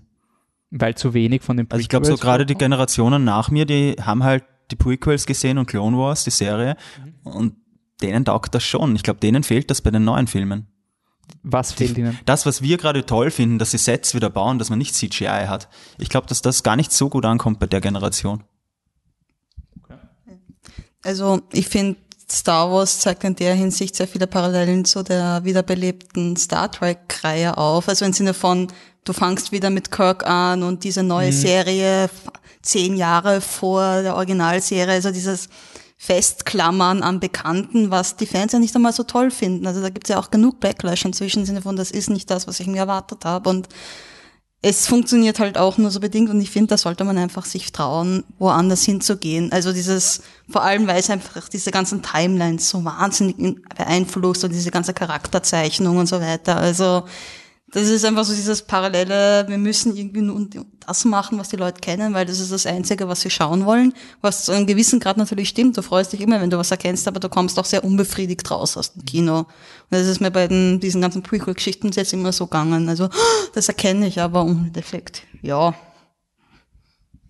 Okay. Ich, ich muss noch anmerken, ich finde, äh, wenn man vergleicht mit den, also der Dave Filoni ist ja der, der was die Animationsreihe macht, ähm, und die sind Vorgeschichten von Episode 4, äh, die aber viel interessantere Ideen aufgreifen als die aktuellen Filme. Also, okay, Spoiler für Rebels Staffel 4, wenn es wirklich jemanden interessiert, der Spoiler-sensitiv ist, aber sie haben Zeitreisen in Star Wars eingeführt auf eine Art, die Sinn macht. Also wirklich so ein Holy fuck. Also da wird es also eine trippy Folge geben, wo sie in einem Place between the places waren, wo es keine Gegenwart, keine Zukunft und sonst irgendwo gibt und somit auch die Möglichkeit, Time Loops zu erzeugen, aber nicht die Vergangenheit zu ändern, sondern eher so Harry Potter-Style, alles ist schon immer irgendwie passiert.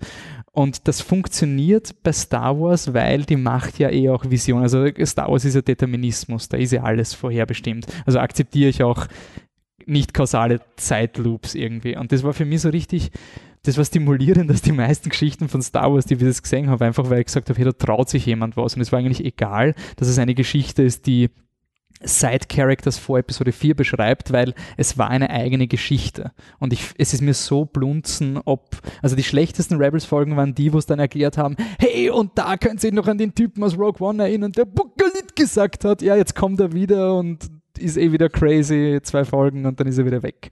Das waren die schlechten und die coolen Folgen waren, wenn du die Leute wirklich mit dieser Sandbox spielen lässt und wirklich nicht, nicht zu sehr Angst hast anzuecken. Das ist, glaube ich, also ich weiß gar nicht, ob die Timeline so das Problem ist, weil wir haben ja theoretisch Fortsetzungen von Star Wars, die 30 Jahre später spielen.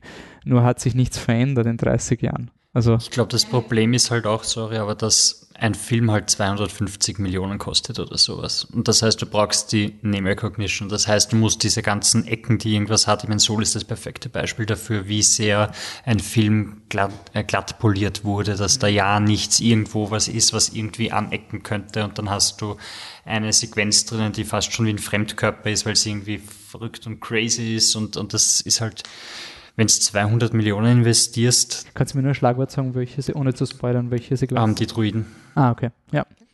Gut, also, also wenn ich jetzt auch Timeline sage, es ist ja zum Beispiel einfach, dass du wie bei Rogue One, du hast diesen Haufen Rebellen da und da musst du irgendwie erklären, warum die nachher nie wieder auftauchen. Was ist? Ich bringe sie am besten alle um.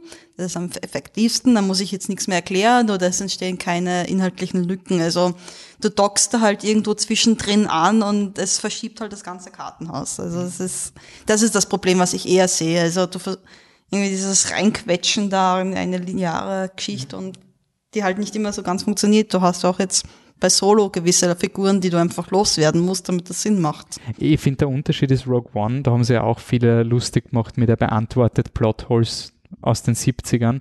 Ich finde, Rogue One hat irgendwie eine Antwort geboten, die besser war als der Film davor. Also der Todesstern mit diesem Flaw, der war völlig lächerlich. Und da hat jemand gesagt, okay, das ist völlig lächerlich.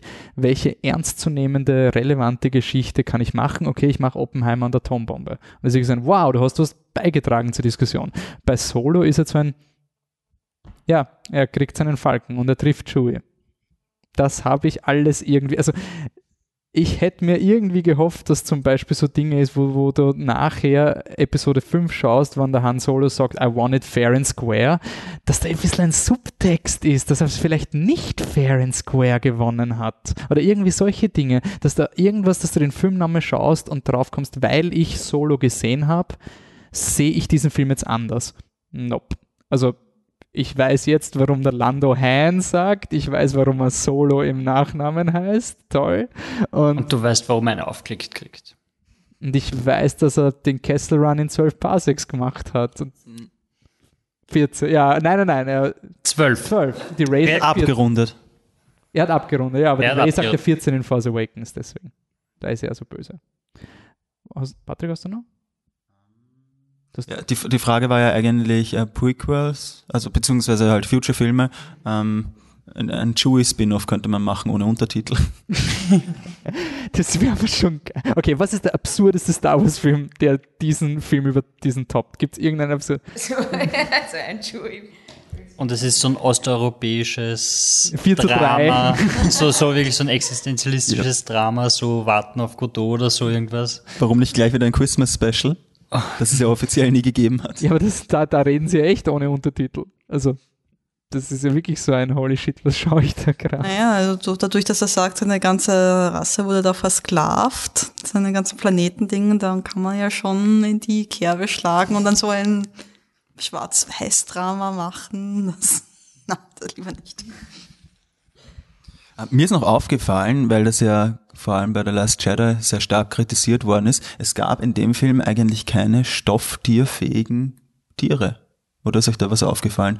Weil keine, keine, keine Tiere, keine Porks, nichts, was man irgendwie als Stofftier zu Weihnachten Nicht so vermarktbares. Kann. Nein, so du, du die Corellian Hounds so will kein Kind Doch, die Hounds gibt es im Lego. Im Lego-Set Im Lego, ja, aber, Hound. alles gibt es im Lego. Aber als Plüschtier ja, dafür hast du halt, dafür hast du jetzt halt wieder einen neuen Millennium Falcon, den, den verschenkst glaub, im Vergleich. Der schaut erstens urgeil aus. Und das zweitens, stimmt. Zweitens, das Weißblau ist echt gut. Du hast den Chewie, den du kuscheln kannst. Stimmt der halt hin und wieder Leuten die Hände ausreißt und super brutal ist. Wir, wir wissen, ja, dass man nirgends so gut schläft wie in seinem Schoß.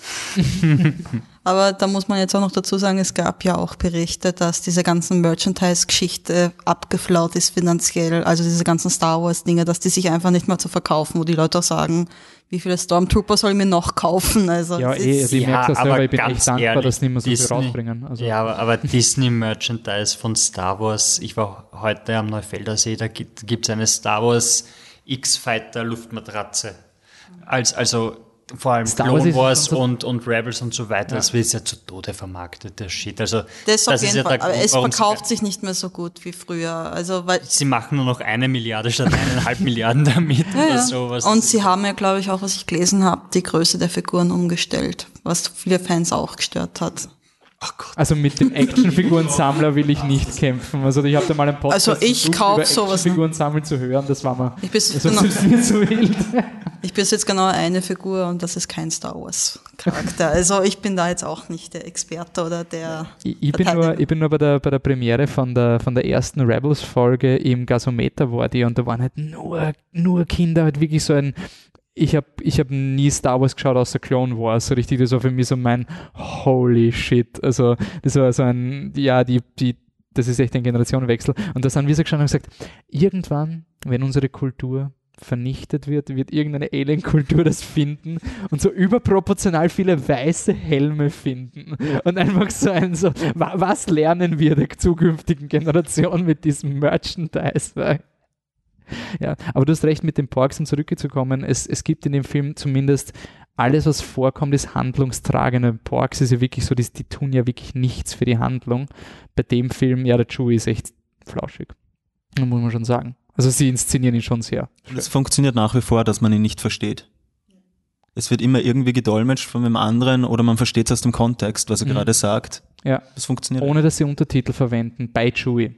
Bei ihm also, nicht, genau das ist so ein, eigentlich auch ein ziemlich, ist, ja, ist eigentlich ganz cool. Ähm, eh wie bei R2D2. Haben wir auch R2D2 ist noch cooler. So, eines muss ich noch anreißen. Ich habe bei Episode 7 schon die These gehabt, dass R2D2 eigentlich der Oberbösewicht ist. Also, dass Snoke ein Hologramm ist von R2D2. Das war eigentlich meine These. Das ist die geheime Identität von R2D2. Und Solo bestätigt das quasi, dass R2D2 der Bösewicht von Episode 9 werden wird weil sie zeigen, dass Roboter auf jeden Fall in der Lage sind, ein Uprising zu machen. Die Frage ist nur, ist diese ethische Diskussion mit Robotern, sind Roboter Menschen oder menschlich? Passt das überhaupt in Star Wars? Weil George Lucas war immer so, oh yeah, I didn't realize it was R2D2 because they like toasters, you know? Also George Lucas hat immer diese Mentalität gehabt, Roboter sind für die Menschen im Universum wie Toaster. Und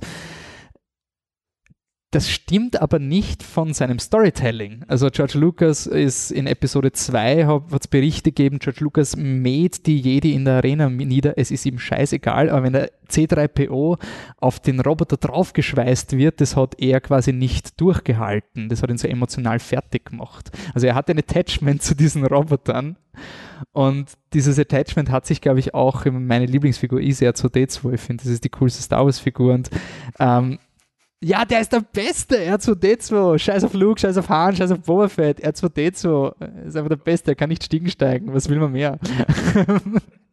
Und passt das überhaupt in Star Wars, dass man diesen Diskurs führt? Hat euch das rauskaut aus der Geschichte, dass es einen Roboter gibt, der wirklich von Equal Rights redet?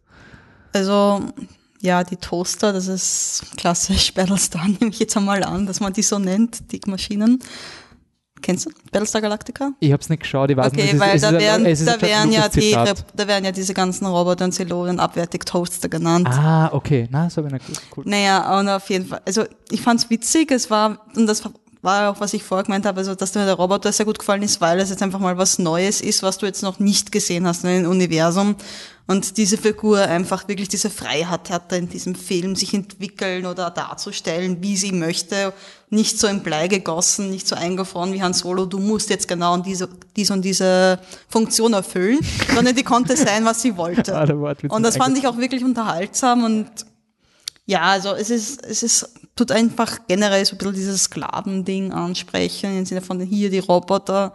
Ob man jetzt wirklich so dieses Blade Runner, Battlestar ähm, Thema anspricht von dieser Self-Awareness und wie sehr ist ein Roboter auch ein e gleichgestellter schwer. Ich meine, da machst du halt eins, da machst du ein also ethisches Fass auf, das jetzt eigentlich nicht Sinn von Star Wars ist. Also es ist auch generell dieses Gut versus Böse, wenn man es ganz ge genau nimmt, bei Star Wars ist es ziemlich plump. Mhm. Also es ist immer weiß und schwarz, weiß und schwarz. Es gibt da sehr selten einen Mittelgrund. Das ist ja auch etwas, was man jetzt bei Last Jedi, glaube ich, zum ersten Mal gesehen hat. Ja, Denn Benicio del Toro, das Schlimmste ever. Benicio del Toro, das ist ein Charakter, der ihnen hilft, aber dann doch hier mehr Geld sieht. Also das war das erste Mal, wo ich das Gefühl hatte, ich sehe jetzt jemanden, der so da ein bisschen diesen Mittelgrund, also ich Macht naja, auf andere Charaktere. Es ist ja das quasi, quasi ja. das erste Mal, dass, dass die Macht die jede nicht die, die super tollen waren. Ja, also Abgesehen von allen Prequels und Clone Wars und allem, was George Lucas erzählt hat. Äh, das ist der ganze Punkt von der Prequel-Trilogie, dass die Jedis nicht gut sind. Also also es war jetzt nicht Last Jedi. Ist, naja, es, ist, es läuft darauf hin, dass sie halt diese überhebliche Arroganz haben. Das ist natürlich, aber dass man jetzt wirklich sagt, da gibt es jetzt eine Grauzone, finde ich jetzt weniger bei diesen Serien. Entweder du bist bei den Guten oder du bist bei den Schlechten. Du musst dich entscheiden. Und diese ganze ethische Debatte, Roboter, die war eigentlich nie so wirklich ein Thema. Also man hatte jetzt nie das Gefühl, R2D2 oder C3PO sind unterdrückt. Das waren halt Angestellte, aber sie wurden jetzt ja, sie haben einen ja. Bolzen, mit dem man sie. Also ich finde nie, dass man da jetzt unter, unter, also das hast du schon bei den Prequels gehabt, wie die Sklaven, Anakin und seine Mutter und jetzt auch bei Coerelia, die Han und Kira, die da Sklaven waren. Also ich finde nicht, dass man da jetzt groß unterschieden hat zwischen, das ist ein Roboter, das ist ein komisches Tentakel-Alien und das ist jetzt ein Mensch, der irgendwie unterdrückt wird. Also da wurden eigentlich immer alle sehr auf eine gleiche Stufe gestellt. Entweder du bist was oder du bist nix und insofern finde ich, wäre das jetzt sehr weit hergeholt, da jetzt auch noch dieses Fass aufzumachen und irgendwie jetzt damit Philip K. Dick oder Asimov oder sonst was zu kommen und das irgendwie auseinanderzunehmen, das wäre ein bisschen viel. Das war ja auch, glaube ich, auch gar nicht intendiert. Ich glaube, es war eher so ein, so ein Gag, der sich irgendwie durchzogen hat, weil dann hättest du die Diskussion schon bei Rückkehr, äh, Empire Strikes Back machen können, wo der Lando seinen, seine rechte Hand per Mauspad umprogrammiert und ja, so Sachen. Also, da gibt es ja das, wo er drückt und dann hinten im Kopf von seinem, von seinem glatzköpfigen Ding piepst herum und dann macht er was, ja. Oh, die Story von dem ist urtraurig. Die ist urtraurig. Da, da haben von diesem, von diesem, nein, die gibt schon. Gibt es einen Comic, was erklärt, warum dieser, dieser Mitarbeiter vom, vom Lando dieses Ding hat, weil es sind irgendwie so Implants, die du kriegst in der Imperial Academy, damit du noch arbeitseffizienter bist und damit du quasi, du wirst dann so eine Drohne und sobald irgendwie du aufhörst, gescheit zu denken, also so, so, sobald deine mentalen Fähigkeiten nicht mehr mitmachen, hackt dich die Software, überschreibt dein Gehirn und du wirst zu einem Roboter. Und das war irgendwie der beste Freund vom Land Mando und er hat ihn bei einem Einsatz, hat einen Gehirnschaden gehabt und deswegen hat ihn die Software overwritten. Und deswegen traut er, also nimmt er ihn immer noch mit. Und das ist ein Holy fuck, ist das arg. Ich habe da Episode 5 geschaut, dann kommt der Typ von den Blair, weil das einfach nur so, oh mein Gott, das war sein bester Freund. Ja, aber das passt doch zu L3 hin irgendwie, die war ja auch so irgendwie total durchgebrannt ja. schon, aber das Beste. Das aber wie gesagt, ja, es war ein Gag, es war lustig, aber ich finde nicht, dass da jetzt sehr viel, so viel tiefer gehendes Oh mein Gott, das ist ein ganz neuer. Nicht ich finde auch nicht. D2 ist Snoke. Noch nicht. Also ich habe ihn noch nicht überzeugt. Nein. Okay. Kommt schon. Äh, das Einzige, was ich eben an dieser Diskussion eben schon spannend finde, ja, Star Wars ist immer simpel quasi. Was mir als Kind immer taugt hat, waren alle Kritikpunkte, die ähm, Original Trilogy Leute gehabt haben über die Prequels. Oh, es ist so langweilig, weil es ist Space Politics. Oh, Kinder checken das nicht. Und ich habe das so geil gefunden, dass da jemand einfach Konzepte mir entgegenwirft. Ja, er macht einen Kinderfilm, aber hier Space Politics, hier das, hier das, friss, friss, das, das, das. Ich war einfach überfordert mit der Komplexität und habe das cool gefunden. Insofern sehe ich diese Robot-Diskussion halt auch so. Es ist nicht mal der Punkt vom Film, aber es ist irgendwie so ein, hier ist ein Denkanstoß weiter geht's.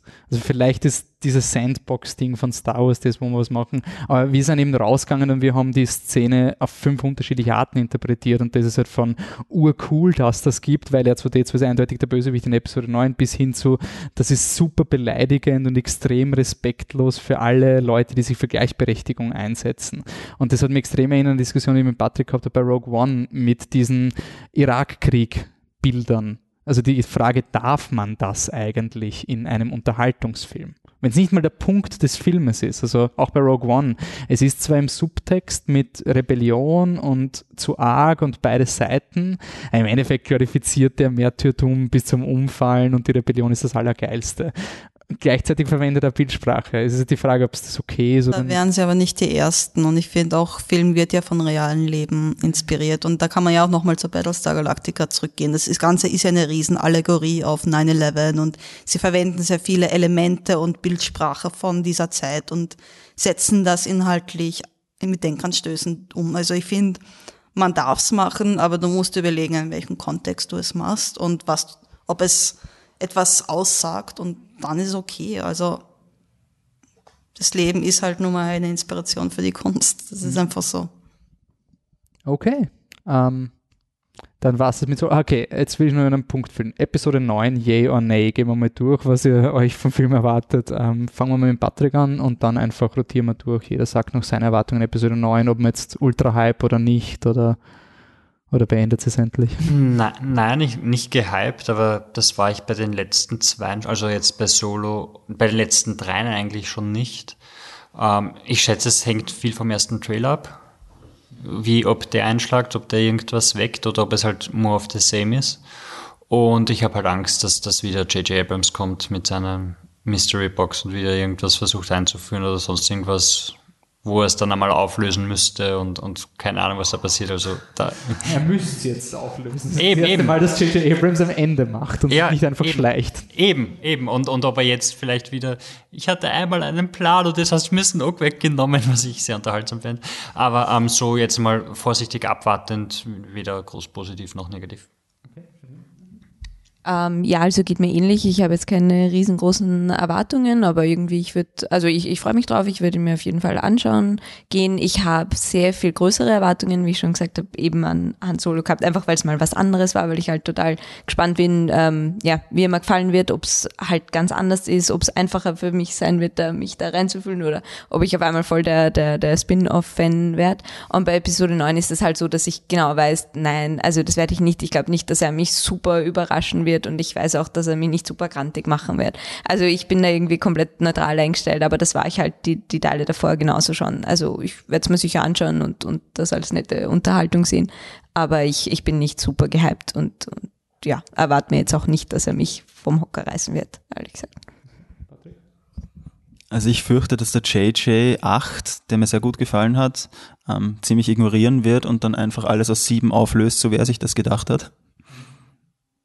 Aber. Ist das gut oder schlecht? Ich glaube eher schlecht. Aber weil mir acht gut gefallen hat.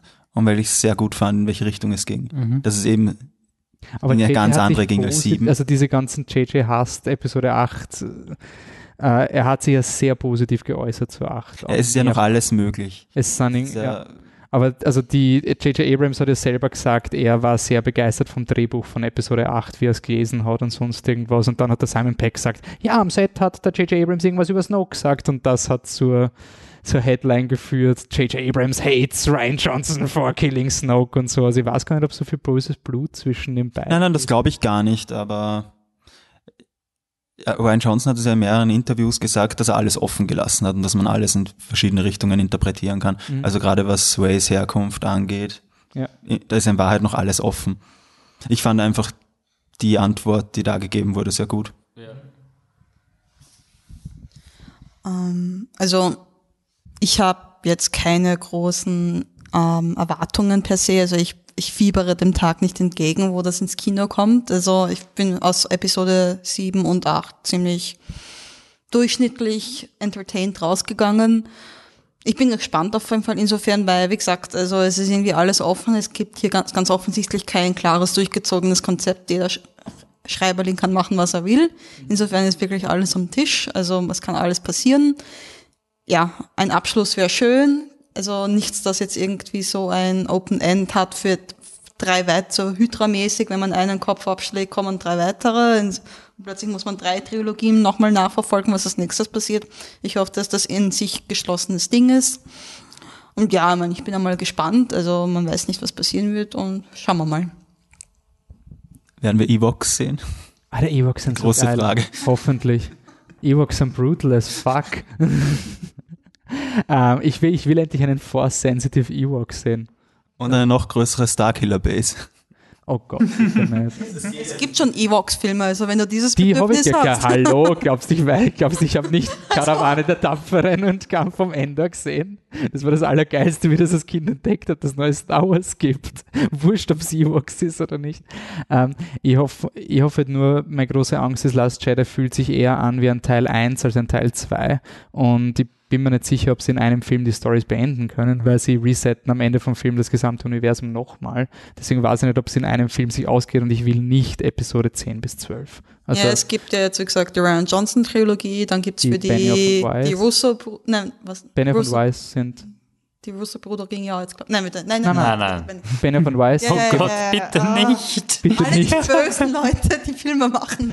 Stimmt, oh Gott, die Game of Thrones Leute machen eine Trilogie. Also genau, John Favreau macht eine Live-Action-Serie, auf die ich sehr gehypt also es bin. Ist, es also ist einfach jetzt so viel, was sich entwickelt und es ist halt jetzt noch schwer zu sagen, wer führt den roten Faden weiter oder ist das das Ende der Spule und man macht ein neues Kapitel auf ist schwer zu sagen, ob es jetzt wirklich nochmal weitergeht mit Episode bis 100 irgendwas. Also ich wie gesagt, ich hoffe es nicht. Ich hoffe, sie machen jetzt mal was ganz Neues, aber ist halt die Frage, ob man das riskiert finanziell, ob das. Ja, aber müssen sie, wenn, weil die, die Last Jedi ist gefallen wie ein Stein und äh, Solo hat nicht mal Flucht der Karibik 3 getoppt. Also das sind jetzt nicht die besten finanziellen Einträge. Also sie müssen auf jeden Fall was machen. Sie können nicht starr sein. Ich bin nur Vielleicht überrascht. Vielleicht gibt es noch irgendeinen Halbbruder. Last, Last Jedi am Ende eingenommen. 1,3 Milliarden eh viel, aber ja, das ist so ein Drop hast du eigentlich bei einem Sequel nicht. Also der ist im zweiten Ja, die Drops Bo sind am Ende wurscht, wenn du 1,3 nimmst. Also wenn ja, du, wenn du mit, mit so viel rechnest. Nein, nein, wenn du, schau, wenn du schaust zum Beispiel Avengers 1 hat 1,6 gemacht und Avengers 2 1,3. Das ist eigentlich ein recht guter Schnitt. Aber von 2 Milliarden auf 1,3 runter zu knallen, ist halt extrem. Also ja, dafür ist halt Infinity War jetzt in, auf internationalen Box Office auf Platz 4, also da geht es schon wieder hoch. Eh, nein, nein, nein, ich meine, ich meine, Na, aber genau bei Star Wars ist es ja, bei Star Wars ist es ja, dass du einfach diesen, du, wenn du bei zwei einsteigst und alles, was da mitgegangen ist, bei dem, dann ist es. Ja, halt, aber äh, das war Word of Mouth, was geführt hat um auf die 1.6 oder sowas rauf. Das meine ich. Also, sie, warum hat, das beschäftigt mich irgendwie. Wie ist es möglich, dass Infinity War und Black Panther einfach durchrattern? Das ist ja absurd. Das ist absurd, was da für ja, Zahlen Infinity War ist einfach etwas, das haben sie seit zehn Jahren aufgebaut. Aber das Black ist so Panther, dieses. Black Panther Black hat Titanic überholt. Noch nicht, noch nicht, noch nicht. Domestic schon. Domestic vielleicht, aber. Ja, aber International, also jetzt, ich nehme jetzt mal nur die Domestic-Einspielergebnisse, weil da hast du auch eine Relation quasi für Inflation aber auf und der International, also All-Time Box Office ist es auf Platz 9 im Moment. Ja, okay, okay, aber Black Panther.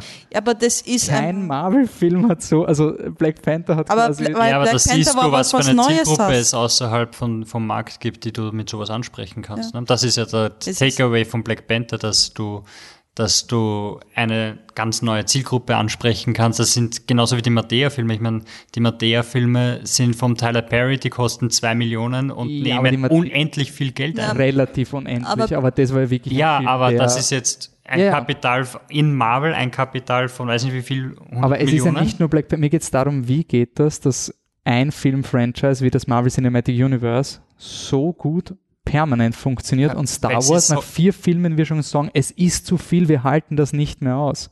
Also weil, wie geht das? Die ersten waren. Avengers, also Marvel entwickelt sich weiter. Das baut, es baut aufeinander auf, finde ich. Also da, die Handlung geht weiter. Du wei es ist nach jedem Film ist alles wieder offen. Und im Moment Star Wars tut im Moment irgendwie so Grabraub ein bisschen. Aber ich also, finde, bei Star Wars habe ich trotzdem eher das Gefühl, dass deine Geschichte wirklich erzählt wird.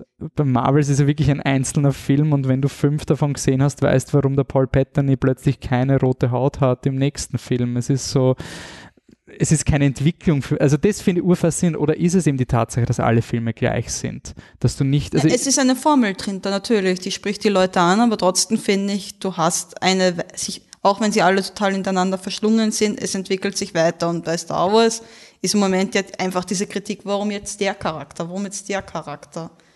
Also die tun eher nach hinten greifen als nach vorne schauen.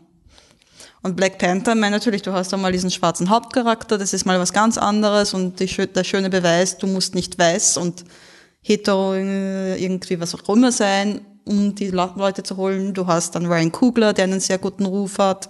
Du hast Leute wie Michael J. Jordan drinnen, Andy Serkis, die einfach Leute anziehen auch. Also da kommen ganz viele Faktoren zusammen.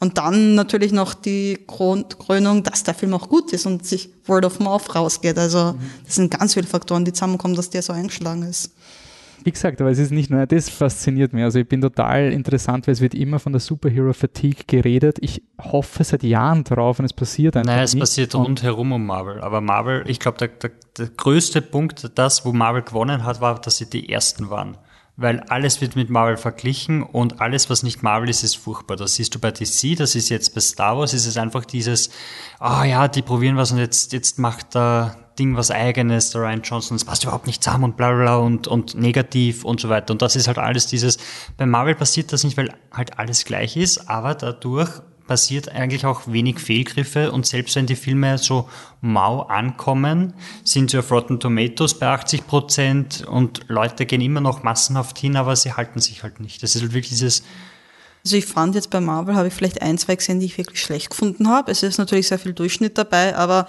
was man halt bei Marvel merkt, sie planen. Bei Star Wars ist es im Moment so ein bisschen da, mal da, mal da. Die Trilogie ist, wie gesagt, Paradebeispiel. Abrams macht das, Johnson macht das. Und die DC war einfach rushed. Die haben versucht, innerhalb von drei Jahren dorthin zu kommen, wo Marvel nach acht war. Glaub, und das ist einfach ein Problem, was die haben. Was ich bis heute nicht verstehe, ist diesen Masterplan, du machst Saga-Filme, wo du sagst, ja, Ryan Johnson macht irgendwas. Und dann machst du Spin-off-Filme, die irgendwas machen können und die micromanagst du zu Tode. Also wirklich die, die Filme, wo Disney ausgezuckt ist und Reshoots gemacht haben, waren die zwei originellen Spin-off-Filme. Und währenddessen hast du zu Ryan Johnson einfach gesagt, ja, mach. Und ich finde aber trotzdem, dass man jetzt so ranken wird, Solo ist qualitativ nicht schlechter als an irgendein Marvel-Film. Ich finde schon, das ist, ich würde sogar sagen, besser, weil er besser produziert ist. Ich glaube, das Problem bei diesen Spin-off-Filmen ist auch etwas, was du bei der Hobbit-Trilogie gesehen hast. Du möchtest schon was Eigenes haben, aber es soll auch irgendwie wie das Original sein. Mhm. Und da findest du halt einfach keinen Mittelweg. Okay. Und ich glaube, da, das spielt sehr viel rein. Also man hat ja damals gesagt bei Rogue One, nee, das ist irgendwie so düster und so sein eigenes Ding und ganz anders und um auf einmal ist das wieder mehr Mainstream. Dann Phil Lord und Chris Mir, also das äh, Komödianten, ich meine, da wird man sich ja irgendwas gedacht haben dabei, aber dann war das auch wieder nicht gut genug und dann kommt Ron Howard rein und ich glaube, das war die Jessica Kiang von Variety, die gesagt hat, er ist halt so dieser Weichspül-Typ. Vanilla, genau, Vanilla-Typ. Ja. Und das ist halt einfach, dieser Typ kommt rein, weil er, Gut, er zufriedenstellende Massenware macht und da wurde anscheinend auch wieder in eine Richtung gegangen, die nicht original genug ist. Also ich glaube, sie wissen auch, haben auch ein Problem, eine eigene Stimme über diese Filme zu finden, weil es muss ja irgendwie noch Star Wars sein und darum leiden die halt besonders. Mhm. Aber ist es, weil wir zu viel. Äh, schon ja, aber ich meine, äh, also zum Beispiel Black Panther ist ja jetzt kein Spin-off, also der leidet ja nicht darunter, oder? Also ich meine, eben, du kannst jetzt nicht Han Solo mit ähm, Black Panther oder so vergleichen, oder? Weil Black Panther ist eine eigene Story, die einfach erzählt wird oder die jetzt erzählt gehört. Und bei Han Solo, das muss halt nicht sein. Also so wie ihr ja schon gesagt habt, oder? Und darunter leidet das, das Ganze, denke ich auch. Aber ich vergleiche das jetzt nicht mit Black Panther. Also ich sage einfach, Star Wars, die, die, ähm, die Prequels oder diese Ableger haben einfach das Problem, denke ich, dass sie halt Star Wars sie genug sein müssen und das halt trotzdem irgendwie seine eigene Identität haben muss. Und da wird halt, wie damals bei den Hobbit-Prequels, Filmen einfach nicht wirklich der Middle, Middle Ground gefunden. Wie sollen die jetzt ausschauen? Wie sehr sollen die ihr eigenes Ding sein? Und wie sehr sollen sie dem großen Schema reinpassen? Und Black Panther, die Marvel-Filme, so einheitlich sie auch sind, sie haben ja trotzdem umkehren ein bisschen was anderes. Also Black Panther war halt dieses ganze Minderheitending und ist diese ethische Frage, sollen wir uns einmischen, sollen wir unser eigenes Ding machen? Dann hast du Ant-Man, der eigentlich ziemlich flach war per se, aber trotzdem dieses kleine Heist-Movie-Ding hatte. Also die haben ja alle ein bisschen irgendein eigenes Ding. Captain mhm. America, der zweite, dieser klassische Spionagefilm, also da. Ja, das war und es ist halt, jeder hat halt ein bisschen was Eigenes. ja, aber nur trotz der Oberfläche. Ja, trotzdem, es reicht. Es reicht, dass du, dass du was Neues drinnen jedes Mal findest, was dich irgendwie anspricht. Aber wieso sage ich dann nicht, dann ist ja Rogue One genauso ein Star Wars-Film, der aber Vietnamkrieg ist. Also ich verstehe die Argumentation nicht. ich sage, die Argumentation ist, dass das Studio das nicht will. Ich sage nicht, dass Nein, die Fans Rogue das nicht One wollen. Ist ja auch, also Rogue One ist von, von Episode 7 genauso unterschiedlich wie Winter Soldier von Infinity War. Aber Rogue One ist gut gelaufen. Das war ja nicht das Problem. Das Problem ist, nein, nein, dass das aber trotzdem merkst du, dass die Leute jetzt schon ein bisschen zu viel haben von Star Wars, das meine äh, Also wieso diese, diese Apathie, also ich habe es gemerkt bei meinen Leuten, so Episode 7, 8, Rogue One war recht leicht zu motivieren. Äh, Han Solo war schon schwer, das heißt, ich habe nur mehr 14 Leute ins Kino gebracht und nicht 30, wie es vorher war. Ich meine, eh noch weitaus mehr als bei jedem Film. Aber ich habe mich gefragt, ob das daran liegt, dass Star Wars quasi für jeden besonders ist, also für die Fans und du nicht einfach dir jedes halbe Jahr sagen kannst, hey, das ist jetzt genauso besonders. Äh, so, okay, wenn du einen Marvel-Film schaust, der, der war nie besonders für dich. Also das stimmt. Mir gingen die Guardians am Arsch vorbei. Ja. Und deswegen sehe ich den Film, ebenso wie die Janine vorher gemeint hat. Es ist quasi einfach ein Film und nicht etwas, das einem Franchise gerecht werden muss. Also ist Star Wars zu wichtig, um regelmäßig rauszukommen. Vielleicht ist auch Star Wars in seiner Mentalität her einfach ein Generationending. Und das ist im Moment kein, Inter es gibt keine intergenerational Handoff im Moment. Es wird einfach jeden Tag ja einer rausgeschmissen. Ich weiß es nicht. Also, ich finde ja, es ist auch zu viel, aber es ist halt einfach das, was rauskommt, ähm, fasziniert mich halt nicht so. Wenn ich Avengers oder so weiter und Marvel, denke ich mir auch nicht jedes Mal, boah, geil, super, aber ich gehe halt rein, weil es irgendwie die Geschichte wieder weiterspinnt und was passiert als nächstes. Mhm. Ich sage auch nicht, dass ich super geil finde, aber irgendwie, es ist zumindest was Neues und ich weiß nicht, bei Star Wars, jetzt diese ganze Prequel-Geschichte, könnte man sparen, wenn jeder alle zwei Jahre ein neuer Teil rauskommt, so wie diese Haupttrilogie. Why not? Es ist, du kannst nicht mehr diesen Originaleffekt, du kannst nicht mehr dieses Wonder und oh mein Gott, was Neues und Space Opera wirst du nie mehr bekommen. Aber es könnte ein durchschnittlich annehmbarer aber, Lauf werden. Aber der Handoff funktioniert ja. Also zumindest hat er bis Clone Wars funktioniert. Ich glaube aber auch, dass bei den neuen Filmen es funktionieren wird, nur dass wir das nicht einschätzen können. Du kannst nicht mehr die Prequel oder, oder was auch immer Erwartungen erwarten im Sinne von oh, Star Wars, oh mein nein, Gott. Nein, nein, aber, aber die, Unsere die, Generation bekommt ein Star Wars, das läuft nicht mehr. Es ist jetzt jedes Jahr einer. Es wird halt so normal werden wie Steuern machen und arbeiten gehen. Aber ich kann mich erinnern, ich bin in Episode 3 gesessen und wir sind da gewesen, so Credits rollen und das war der geilste Film aller Zeiten. Wir haben noch nie so was Gutes gesehen wie Episode 3. Also besser wird's nicht als Episode 3. Und dann sind Leute aus dem Kino rausgegangen und die haben gesagt, Äh, und wir haben so, ja, und das war schon der geilste Star Wars-Film aller Zeiten. Und die haben uns schon so, ihr wart 77 nicht dabei. das war einfach so dieses, ja, ja okay, aber ja, das, das ist aber das ist, das ist ihre Generation, das ist deine Generation. Ich meine, ich bin sehr spät zu Star Wars gekommen, erst in meinen späten Teenagerjahren. Also ich habe jetzt nicht so die starke Bindung gehabt, dass ich sage, da wird jetzt irgendwie meine Jugend in Frage gestellt, aber ich muss sagen, filmisch gesehen fand ich die Prequels nicht so toll und ich fand auch den dritten aus verschiedenen Gründen nicht toll, auch wenn viele Elemente reingekommen sind, die mir gefallen haben. Oder das war halt so diese Erfahrung damals und diesen selben Effekt wirst du, wie gesagt, nicht nochmal haben, wenn du jetzt jedes Jahr einen neuen Film hast. Das ist, glaube ich, dann sehr vergleichbar mit Marvel. Die Leute gehen halt trotzdem, aber es ist halt die Frage, was für Geschichten erzählst du und das macht anscheinend Marvel im Moment besser als Star Wars, die irgendwelche Charaktere aus der dritten Reihe rauszieht und meint, schau, die ist wichtig und wir erzählen euch jetzt warum. Wow, das ist sehr deprimierend für die Zukunft von Star Wars. ja, aber äh, ich habe nur eine Frage noch. Also hat, hat das irgendwas damit zu tun, dass das Ganze von Disney übernommen worden ist? Würdet ihr sagen, dass euch das irgendwie stört oder dass die Leute, sind sie nicht enttäuscht deswegen? Also ich, oder dass diese, Social, diese Anti-Social Justice ja. Warriors sicher. Also die, die auch schon Black Panther blockieren wollten. Aber das ist halt eine wirklich marginale Gruppe. Also die fällt nicht ins Gewicht. Ich meine, es ist schon ein Totschlägerargument gewesen. Leute sind zu mir gekommen, hey, Star Wars ist jetzt von Disney übernommen worden und die machen jetzt nur Kinderfilme, um Spielzeug zu verkaufen. Ich so, ah ja, im Vergleich zu Star Wars vorher. Ja, aber, äh, ja. aber glaubst du nicht, dass das für Star Wars es irgendwie schwieriger macht, dann von Teil zu Teil, weil irgendwie, okay, jetzt kommt der erste raus und das ist jetzt der erste von Disney und irgendwie so, mh, mm, na, ich weiß nicht recht und hat mir es jetzt gefallen oder aber nicht. Marvel gehört auch Disney.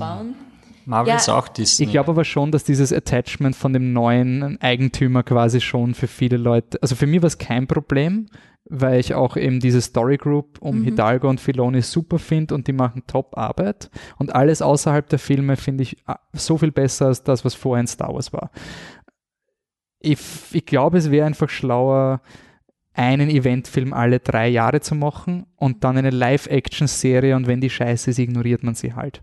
Also ich glaube wirklich, dieses Problem bei Star Wars ist dieses, das muss ich jetzt wie so, Star Wars ist wie Familie, also das muss man jetzt sagen. Ich meine, ich muss die Last Jedi auch akzeptieren. Ich aber, aber das finde ich bei den Marvel-Filmen genauso, ganz ehrlich. Also ich würde lieber alle drei Jahre einen coolen, richtig tollen haben und nicht ständig welche. Ich gehe rein und ich schaue es mir an und ich schaue es mir gerne an. Aber ich bin nicht so gehypt davor. Ich wäre so viel mehr gehypt, wenn da einmal einer kommt, alle drei Jahre und der wird super. Und der wird garantiert super, egal was er tut, weil der muss dann super sein, weil ich drei Jahre drauf gewartet habe. Und das wird für Star Wars genauso funktionieren, aber ich glaube, ja, bei Marvel denke, die Übernahme durch Disney ist die einzige wirklich Ironie dran, dass ja George Lucas als der Rebell gestartet ist gegen das Establishment und jetzt ist es halt beim Maushaus den mhm. größten Global irgendwas, den man sich vorstellen kann. Also es ist, ein leichter, es ist ein leichter Zynismus in dieser Übernahme, aber sie machen Filme, sie haben das Geld dafür, ganz offensichtlich, sonst wäre Solo irgendwann abgesoffen finanziell bei, im Making. Aber ich finde, ja, sie haben halt von der Struktur her ein bisschen Probleme. Ihr Plan ist ein bisschen überhetzt oder nicht sehr strukturiert, aber dass es Disney ist, finde ich jetzt kein Problem. Also ich glaube, da gibt es ganz größere ethische Fragen, Probleme, die Disney per se hat. Und es gibt natürlich auch ein paar creepy Reports, wie alle Darsteller müssen heutzutage bei Star Wars schon ihr Gesicht lasern lassen, weil vielleicht werden ja noch ein paar mehr wieder aus der Gruft zurückgeholt. Also es ist halt, ja, das sind natürlich Sachen, wo man sich Ich meine, offiziell werden die Dinge für, für Actionfiguren. Das ist halt wo wird sich das hin ne? entwickeln? Wie oft wird man jetzt eine gewisse Figur noch in 20 Jahren vielleicht nochmal auf irgendeine Figur raufplastern? Schwer zu sagen, wo es hin entwickelt. Im Moment finde ich, ja, sie machen ihre Sache passabel.